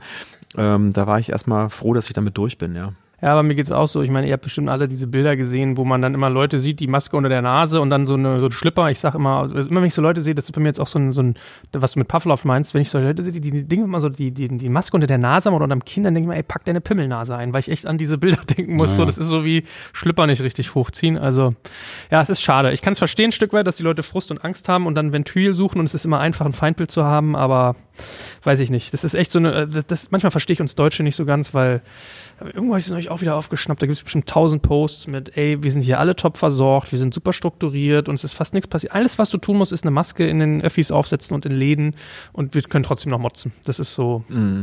Sagt es mal irgendeiner armen Sau, die nichts zu fressen hat oder die rausrennen muss, weil sie, weil sie gezwungen ist. Also, naja. Da äh, animiere ich alle mal lieber positiv draußen. Ich freue mich über jeden, der sich einhält. Damit können wir das Thema Corona auch zumachen. Ja. Haken hinter. so, guck mal, ey, Schatz, heute war ich bei den zwei Pennern, die wussten nicht, dass ich mit einer Maske singe. Die dachten, ich mache YouTube-Abzocke. Und Sehr vorbildlich mit einer Maske gesungen, damals Genau, auch schon. ne? genau, The Mask Singer. Ja. Ich habe noch eine Frage. Deine alten Songs sind auf Englisch, Mhm. deine neuen Songs sind auf Deutsch. War das eine klare Entscheidung irgendwie, zu sagen, ich mache jetzt was anderes? Oder ich, ich meine jetzt nicht irgendwie Trend oder so, sondern einfach. Doch, doch, total. Nee, hast du, hast du eigene Texte auf Englisch geschrieben? Ja. Ja, ja. Und dann aber ges- gesagt, jetzt schreibe ich meine Texte auf Deutsch. Naja, das- das- ich kann das nicht verleugnen, dass ich, da- dass, ich auch mit ein bisschen auf den Trend aufgesprungen bin, ja, dass man gesagt hat, okay, Deutsch ist jetzt voll im Kommen. Ich habe mich immer auf Englisch wohlgefühlt und ich habe mich aber nie, nie richtig rangetraut. Also ich habe immer Angst gehabt vor Deutsch, weil ich schon gemerkt habe, da muss man dann schon auch genauer sein und Es ist wirklich man ein höherer Anspruch, glaube ich, Man ist ja. angreifbarer, ja, genau. man, man, man gibt natürlich auch mehr von sich. Das, da hatte ich aber keine Angst vor, nur man, also ich wusste, dass es eine Aufgabe ist. So, da muss ich mich wirklich auseinandersetzen mit und ich ähm, gehe auch immer gern mal schnell. Also ich würde oft mal auch den leichten Weg gehen tatsächlich. Und bei Englisch, also ich, Musik ist für mich auch es ist wunderbar, wenn wenn wenn es dann wenn es einen schönen Text gibt, der mich berührt. Aber ich muss auch ganz ehrlich sagen, ich höre ich höre auch oft einfach nur äh, im Radio Songs auf Englisch und höre jetzt nicht auf jedes wirklich jedes Wort, Ja. sondern erfreue mich halt einfach an der Melodie oder dass es mich irgendwie dass irgendwas mit dass die Musik irgendwas mit mir macht so. Und bei Englisch war das natürlich so, dass das viel mehr verziehen hat. Ja, da musste ich jetzt nicht so, da konnte ich eigentlich im, im Prinzip war das total also hatte ich da viel mehr Freiheit, weil ich konnte, ich habe da Sachen gesungen in meinem Englisch so, ich habe da irgendwie Ausdrücke benutzt, so wo auch meine damalige Freundin, ich war mal mit einer Kanadierin zusammen, die hat, das war natürlich ganz gut, weil die das immer so ein bisschen beobachten konnte, Genau. ja. Aber die hat gesagt, ja, würde man jetzt nicht so, aber kannst du sagen und so, ne? Und dann habe ich das einfach gemacht und ähm, hat da nie jemand nachgefragt. Also mich hat nie jemand auf irgendwelche Texte angesprochen, auf die englischen. Auf Deutsch natürlich wusste, musst du halt natürlich jedes Wort irgendwie wird äh, seziert und äh, musst du halt äh, dich dazu. Aber ist ja auch okay. Also ist gut, nur es äh, dauert einfach, bis man da seine eigene seine eigene Sprache findet auf Deutsch in der Musik, witzigerweise. Hast du irgendwie, ich weiß gar nicht, wie ich genau die Frage jetzt formulieren möchte, so eine Art Kernthema oder Kernbotschaft oder irgendwas? Oder hast du überhaupt den Anspruch, eine Botschaft in, ganz großen Anführungsstrichen oder irgendwie eben, eine, also was willst du, was möchtest du denn den Menschen mit deiner Musik ersagen? Ja, das ist witzig, weil ich das Thema gerade mit einem Produzenten hatte. Vor drei Tagen haben wir lange drüber äh, diskutiert. Ich denke, du produzierst dich selber. Nee, ich vermarkte mich, nee, auch das nicht. Ich, ich produziere mich nicht selber. Nee, eine Produktion ist ja nochmal was anderes, als wenn man das einfach ein Label kann okay. ja jeder eigentlich im Prinzip anmelden. Also muss halt irgendwie, ich glaube, mal 1000 CDs verkauft haben oder so vorher und dann kannst du ein Label anmelden. Das ist relativ einfach. Äh, und was dann, hat der Produzent gesagt zu dem Thema? Nee, das wurde halt einfach diskutiert. Also die, die Frage wurde auch gestellt so. Und weil ich, ehrlich gesagt, sehe ich mich nicht so in der Mission, zu missionieren was zu hinterlassen, rein inhaltlich, was man auch noch, wovon man auch noch in, in 100 Jahren spricht, glaube ich. Also wenn ich das das kann ich, glaube ich, einfach so sagen, auch wenn viele sagen, ach, ist ja schade, hatte nicht den Anspruch, ja. Nee, ähm, ich war dann halt auf so Konzerten wie bei Robbie Williams damals oder so und habe mir gedacht, geil, was für ein Entertainer. Der, der unterhält mich einfach zweieinhalb Stunden, ist die absolute Rampensau, kann singen, kann tanzen, ist ein, und ich fühle mich halt einfach mega unterhalten und äh, habe den geilsten Abend der Welt. Das ist mein Anspruch für live. Ich sehe das immer aus einem Live-Gedanken. Ich möchte, dass die Leute zu mir aufs Konzert kommen und mit mir ähm, eine Party feiern, zweieinhalb Stunden irgendwie ihre Sorgen vergessen. Man darf ja nicht vergessen, dass es den meisten Menschen nicht so gut geht wie uns. Ich glaube, die freuen sich darüber, wenn man mit denen zusammen feiert einfach. Und das, das davon lebt auch mein Live-Konzept, dass ich mich eher so als Teil von allen sehe äh, und wir, ich hole auch Leute auf die Bühne und wir dann spielt der eine mal Schlagzeug oder dann singt mal jemand oder keine Ahnung, ich gehe halt mal ins, also wie auch immer, das ist, das ist meine Mission. Ja, ich möchte einfach, dass die Leute gut unterhalten sind. Ich, deswegen, das habe ich auch das Problem mit der, mit meiner generellen Festlegung auf irgendeine Funktion, Schauspieler, Musiker, wie auch immer. Ich finde so bei Frank Sinatra oder lass es äh, äh, Blackie Fuchsberger gewesen sein oder keine Ahnung, so Peter Alexander, so Leute, das waren für mich so klassische Entertainer, ja, die haben ähm, da hat man nicht hinterfragt, irgendwie, was ist da jetzt eigentlich, finde ich so. Die konnten halt eine Samstagabendshow moderieren, die haben sich auf die Bühne gestellt, haben geil gesungen, die haben aber auch einen Film gespielt und es war auch, also ich ich finde es schade, dass es diesen klassischen Entertainer nicht mehr gibt. Als der würde ich mich, glaube ich, eher begreifen. Ich meine, ich äh, überlege auch gerade so, manchmal ist ja auch komisch. Ich habe uns auch gerade dabei ertappt, als wir hier über das Corona-Zeug geredet haben. Ich glaube, du warst ganz happy, als es vorbei war, weil manchmal fragt man sich ja auch, was befähigt einen dazu, über so einen Kram zu reden. Ich habe die Tage mit meiner Frau mal bei Instagram wieder durchgesurft und sehe dann so Stories von einer Influencerin und dann äh, gehen so sechs, sieben kleine Strichlein über Beirut und wie schlimm das doch alles ist. Und dann denkst du, so, hä, was hast du denn jetzt als jemand, der Kosmetik macht, so mit Beirut zu tun? Und dann schwubbeldiwupp kommt auf einmal, ja, und jetzt gibt's hier diesen neuen Lipgloss zu bla. Also manchmal ist der Kontext ja auch ganz komisch. Und ich habe so den Eindruck, ganz viele Menschen haben mittlerweile immer so ein Sendungsbedürfnis. Da wird ja auch mal wiederholt, wiederholt, wiederholt, wiederholt, wiederholt, wiederholt. Also ich kann nicht ein bisschen verstehen auch. Nee, das, äh, das Corona-Thema, glaube ich, können die Leute einfach nicht mehr hören. Ich glaube, das ist so, so äh, omnipräsent, dass man irgendwie, pff, also ich muss ehrlich sagen, wir haben es zwar abgeschlossen, aber ich fand das total interessant, gerade mit jemandem drüber zu sprechen, ja, das fand ich auch der, der, der, der, der, der, der betroffen ist. Und das ist wirklich wichtig, weil man muss am Ende den Leuten auch wirklich sagen, oder ich mir selbst auch, hey Leute, es ist kein Spaß. Und ja, aber es ist kein gesagt, Spaß und es ist auch keine Seuche oder eine Grätze oder so. Ich glaube, die meisten Leute haben das Gefühl, ich glaube mir, es gibt doch einige Leute, äh, die in der Öffentlichkeit stehen, die das hatten und da nicht drüber reden, wo ich denke, so, was ist euer Problem? Schade. Also ist das irgendwie, was, was, was, was, was soll das? Also ist das irgendwie, hat man dann so einen Stempel, so, oh, der hatte Corona, uiuiui. Ich denke so, hä? Äh, also naja, gut, das ist, ne, das kursiert, man muss aufpassen und das kann man bekommen. Und, und ich fand es auch nicht schlimm. Und ich habe direkt auch gesagt, noch äh, auch in der in der in der letzten Show dann eben als Gregor Meile habe ich dann irgendwie hinter der Bühne gehört, dass das Gregor Meile war, das wusste ich aber schon, das hat man relativ schnell erkannt an dem Klang der Stimme, dass er dann auch immer gesagt hat, ich hatte auch ein bisschen Corona und so und deswegen mussten wir pausieren und so. Und dann dachte ich, ja, okay, verstehe. Ja, und dann habe ich äh, das auch äh, direkt, ich wollte das ja auch sagen, das wurde dann auch zum Thema noch in der Show und ich finde das auch überhaupt nicht verwerflich, um Gottes Willen. Ey. Das ist auch wichtig, dass die Leute das mitkriegen, dass es das eben gibt, weil es gibt ja immer noch ein paar Idioten, die halt wirklich denken, das hat sich irgendwie die Wirtschaft nur ausgedacht mhm. oder so. Deswegen. Aber da müsste man zu dich ja zu befragen als Unternehmer, wie, wie, ob du da auch welche These du da okay, verfolgst. Okay, wir, wir wollten das Thema ja eigentlich abgeschlossen haben und wollten über Kunst reden sozusagen. Ja, danke. Ich, also, ja, nee, also sorry. Ja, also, Alles gut. Also, wie gesagt, war wichtig, darüber geredet zu haben. Aber äh, nochmal zu dem Kunstding, weil wir ja auch schon viel darüber gesprochen haben, sozusagen, was ist Pop eigentlich? Oder äh, weil ich ja schon der Meinung bin, dass Pop äh, schon zu einem sehr großen äh, äh Prozentsatz schon na, das ist, was erzählt wird. Ja, wir waren vorhin da, ob dir sozusagen Studieren eher im Weg stehen kann, dass du als Punkrocker oder was weiß ich was, wenn du irgendwie anfängst Musik zu machen, weil du das Gefühl hast, du willst einen erzählen. Tokotronic, die frühen Jahre, ich will Teil einer Jugendbewegung sein oder weißt du, irgendwie Dinge raushauen und eigentlich, wie Jan Müller selbst sagt, irgendwie uns haben eigentlich die, das Instrumentenspielen hat uns eigentlich ein bisschen im Weg gestanden. Wir wollten eigentlich nur was erzählen und haben eigentlich erst während wir angefangen haben, das zu machen, gelernt, Musik zu machen. So wie die Hosen auch oder wie viele Punkrocker oder wie irgendwie Leute. Ich rede jetzt als Thomaner, als ehemaliger, der sozusagen eine musikalische Ausbildung hatte und zu dem, zu der Frage Mission, das was wieder so hochtrabend klingt, ja, oder eben Kernbotschaft oder Kernthema.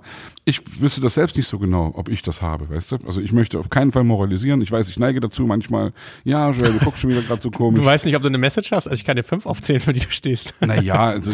Alleine Kampf gegen rechts ist ja schon. Ja, eins. das auch, ich finde es wichtig, sich zu positionieren, ja. Aber das muss jeder für sich selbst wissen. Und das war auch für mich eine völlig wertungsfreie Frage. Ja. Wenn, wenn du sagst, nö, ich habe das gar nicht, finde ich das sogar Nein, das stimmt nicht. Ich hab, nee, das oder, stimmt. Oder, also ich würde es auch mal relativieren. Also es stimmt nicht, dass ich das nicht habe, aber ich habe, ich habe ein großes Problem mit diesem, diese Plattform, die Bühne oder so zu nutzen, um sich, dass sich so selbst zu therapieren, so oder um so sich so, wenn Leute so es ist also wie so eine, so eine Art äh, Sitzungscouch irgendwie benutzen, um sich da so selbst so, so ihre, ihren Scheiß von der Seele so. Das ist auch cool, aber ich möchte manchmal den Leuten nicht so gern dabei zugucken, wie sie sich da so suhlen in ihrem, in ihren Problemen. Ich möchte, ich gehe halt lieber gerne auf ein, auf ein Konzert und wenn, wenn das alles zusammenpasst, Musik und Text, dann ist es der Checkpot, ja. Hätte ich mal so einen Song geschrieben wie der, ja, wobei der Weg von Grönemeyer ist zum Beispiel auch, wo man denkt, so Musik, ja, mit der Stimme muss man ja auch immer erstmal klarkommen, ne, von ihm. Aber jetzt, äh, so Künstler, die ich geil finde, sind zum Beispiel Paolo Nutini. Das ist für mich so der allergeilste Künstler, den es in der Pop-Welt gibt momentan. So, und der, den Typ, wenn ich sehe, der singt wie ein also souliger, der singt, ach, krieg ich Gänsehaut, wenn ich drüber nachdenke, hat geile Texte, hat eine geile Band, es stimmt alles so. Ich habe den Namen jetzt nicht verstanden. Paolo Nutini. Sehr schade, dass du den nicht kennst, den solltest du dir wirklich mal reinziehen, weil der ist einfach, es ist ein Brite, der hat jetzt erst drei Alben veröffentlicht, aber ich habe den zum ersten Mal 2007, glaube ich, in der Muffathalle gesehen unfassbarer Typ. Also wirklich, der hat auch so, so richtig, also toll. Also ich gehe halt lieber dann, ich höre mir halt lieber den an, der halt auch noch geil singt und eine geile Band hat und dann sind noch geile Chöre dabei und so, als jetzt irgendwie einen, der halt alleine sitzt und irgendwie eine, eine, eine, eine eine traurige eine totale, Ballade singt. Eine totale, ja, eine traurige Balladen finde ich auch wichtig und ich finde es auch wichtig. Also In Selbstmitleid zerfließt. Ja, ich finde halt so eine Mischung ja, ja. wichtig. Ich finde, die Leute sollen natürlich auch mal zuhören, wenn man irgendwie was zu erzählen hat. Aber das, ich möchte das nicht über, für mich und das ist wahrscheinlich in, so in mir drin, weil ich halt eben Alleinunterhalter war damals auf dem Dorf, dass ich die Leute einfach unterhalte für anderthalb Stunden oder zwei oder wie auch immer, zweieinhalb, drei, keine Ahnung. Ich möchte, dass die eine gute Zeit haben. Wir haben ja innerhalb des Podcasts schon oft drüber gesprochen. Für dich, Joel, mein Lieblingssatz irgendwie, dass in dem Wort Unterhaltung das Wort Haltung drinsteckt, ja. Mhm. Und das finde ich irgendwie, das war für mich so eine. Ja, aber das ist ja eine, das ist ja eine Haltung, wenn man sagt, man möchte unterhalten. Ja, klar, unbedingt. Ja, also ich finde auch, wie gesagt, da sind wir wieder da, wo, was, was du vorhin sagtest, wenn jemand einen Vortrag hält, hat er viel mehr Chancen, dass, dass man ihm zuhört, wenn er eben die Leute auch währenddessen entertaint. Mhm. Wenn er sozusagen nicht nur trocken irgendwelche großen Wahrheiten erzählt, sondern wenn er eben auch mal ein Scherzchen macht und irgendwie ein bisschen irgendwie die Leute eben bei der Stange hält. Na, ich meine, muss glaube ich auch sagen, Haltung muss ja nicht nur heißen, dass ich hier mit Messages rausgehe. Also ich sage, ich mache jetzt hier 20 Songs, davon sind 10 irgendwie gegen irgendwie für Gender-Sachen, drei gegen Vergewaltigung, einer ist hier gegen rechts und zwei so. Sondern es kann ja auch irgendwie heißen, dass man sagt, man steht für was. Also mhm. wie ich zum Beispiel bei dir meinte, ihr steht halt für A Cappella, hohe Kompetenz im Bereich Gesang, Hintergrundgesang, den man gar nicht primär sofort als Stimmen erkennt, weil es fast geräuschhaft oder Musik wie, wie, wie, wie, wie Klänge klingt, ja. Und äh, bei Tom ist zum Beispiel vielleicht so ein bisschen so Coolness-Faktor, irgendwie TV trifft irgendwie ähm, äh, Musik, es ist sehr poppig, es ist sozusagen sehr alltagsnah und ein Rapper zum Beispiel ist meinetwegen irgendwie schwer aggressiv laut. Also das kann ja auch Haltung sein, dass man sagt, ich habe sozusagen vielleicht das Image auch, aber ich finde Haltung kann auch ganz viel sein, dass man, dass ich weiß, was ich mir da einkaufe. Bei Robbie Williams hast du recht, der quatscht viel während ihr seinen Konzerten, aber der entertaint. Bumm. Und das finde ich halt leider echt wahnsinnig schade, also dass man halt da irgendwie irgendwie in irgendwas immer reingepresst wird. Also jeder Mensch ist ja heute so und dann morgens so, mittags so und abends wieder ganz anders. Also du bist ja nicht immer nur eine Facette von dir irgendwie oder ein Image von dir. So, das finde ich halt wahnsinnig problematisch. Aber vielleicht ist das so, dass man im Musikmarkt oder generell irgendwie, dass der Zuschauer ein klares Bild braucht, was er dann, was er dann greifen kann. Ja, das würde mich zum Beispiel mal interessieren, weil ich finde das, das finde ich ein super spannendes Thema, weil du sagst, ja, die Gitarre und dann hat man die Instrumente gelernt. Eigentlich war das gar nicht geil, weil irgendwie war das alles andere war ursprünglicher oder irgendwie äh, authentischer oder so.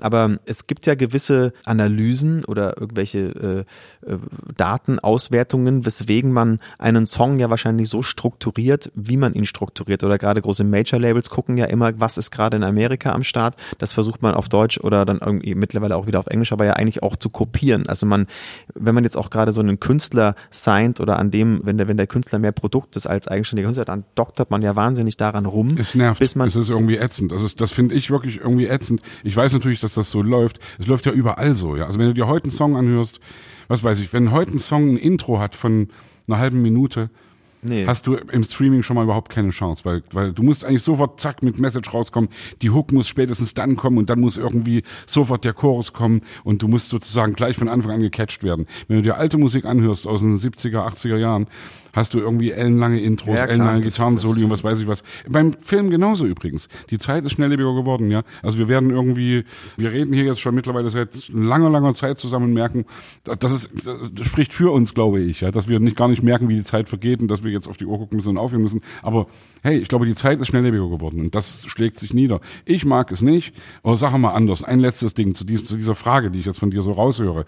Als ich Musik studiert hatte, gab es ein Fach, das hieß Formenlehre, wo du eben gelernt hast, so ist eine Oper aufgebaut, so ist, so ist eine Sinfonie aufgebaut, ein Oratorium ist so aufgebaut, eine Kantate ist so aufgebaut, ein Popsong ist so aufgebaut, ja. Und das ist irgendwie, war für mich totaler Aha-Effekt, weil ich bis dahin schon irgendwie einen Haufen Songs geschrieben hatte und dann gemerkt hatte, hey, du hast die Songs alle genauso geschrieben, wie eben theoretisch ein Popsong aufgebaut ist.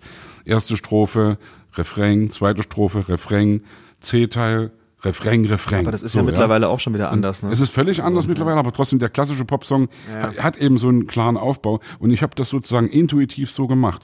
Andererseits gibt's große Popsongs, wie zum Beispiel, was weiß ich, Yesterday oder Bohemian Rhapsody, die haben einen völlig anderen Aufbau, die gehen völlig aus diesen Regeln raus. Deswegen glaube ich, wenn du anfängst am Reißbrett irgendwas zu konstruieren, kann das zwar funktionieren, aber es ist überhaupt nicht mein Ding. Aber das macht man ja, glaube ich, unweigerlich immer, dass man sich so ein bisschen äh, daran orientiert. Das machst du automatisch, weil Ja, du, weil, weil, ja. Naja, weil- ich würde zum Beispiel auch mit einem Intro anfangen, mit einer ersten Strophe, einem Pre-Chorus, mit einem Chorus, wenn auch immer, oder vielleicht nur Strophe, Chorus, äh, Strophe, Chorus, C-Part, äh, ne.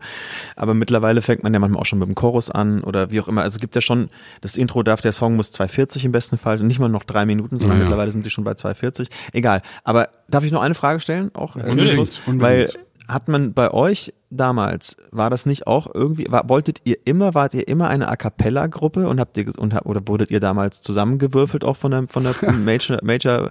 Nein. Ich, ich weiß es leider nicht, deswegen frage ich das. Oder habt ihr, oder hat man nicht auch gesagt, das ist eine Nische, das ist doch, das könnte doch jetzt funktionieren? Oder wie ist das? Oder seid ihr einfach so irgendwo entdeckt worden? Also in, in, in, in kurzer, in, in, in fünf Sätzen, ich versuch's mal.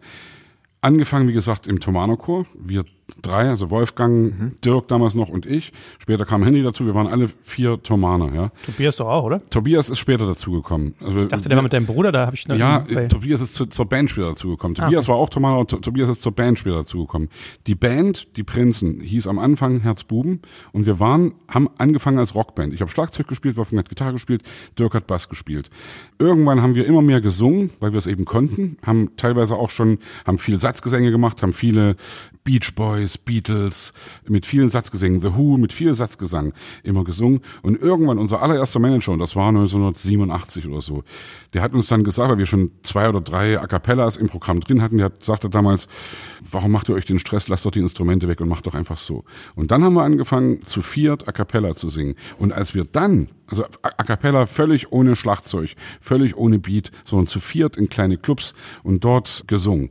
Und dann trafen wir irgendwann Annette Humpe, die uns sagte, hey, wollt ihr weiterhin so kleine Kleinkunst machen oder wollt ihr große Popstars werden? Wo wir gesagt haben, hey geil, Popstar ist doch eine gute Idee. Und dann hat sie Beat drunter gelegt. Aber wir sind niemals gecastet worden. Wir kennen uns seit wir denken können. Ich kenne Tobias seit 1973, ich kenne Wolfgang seit 76. Wir äh, sind eher wie Brüder als wie Freunde. super, ja. das Und das gut. ist am Ende schon, also Das passiert ja noch nicht mehr, nicht mehr so oft, glaube ich.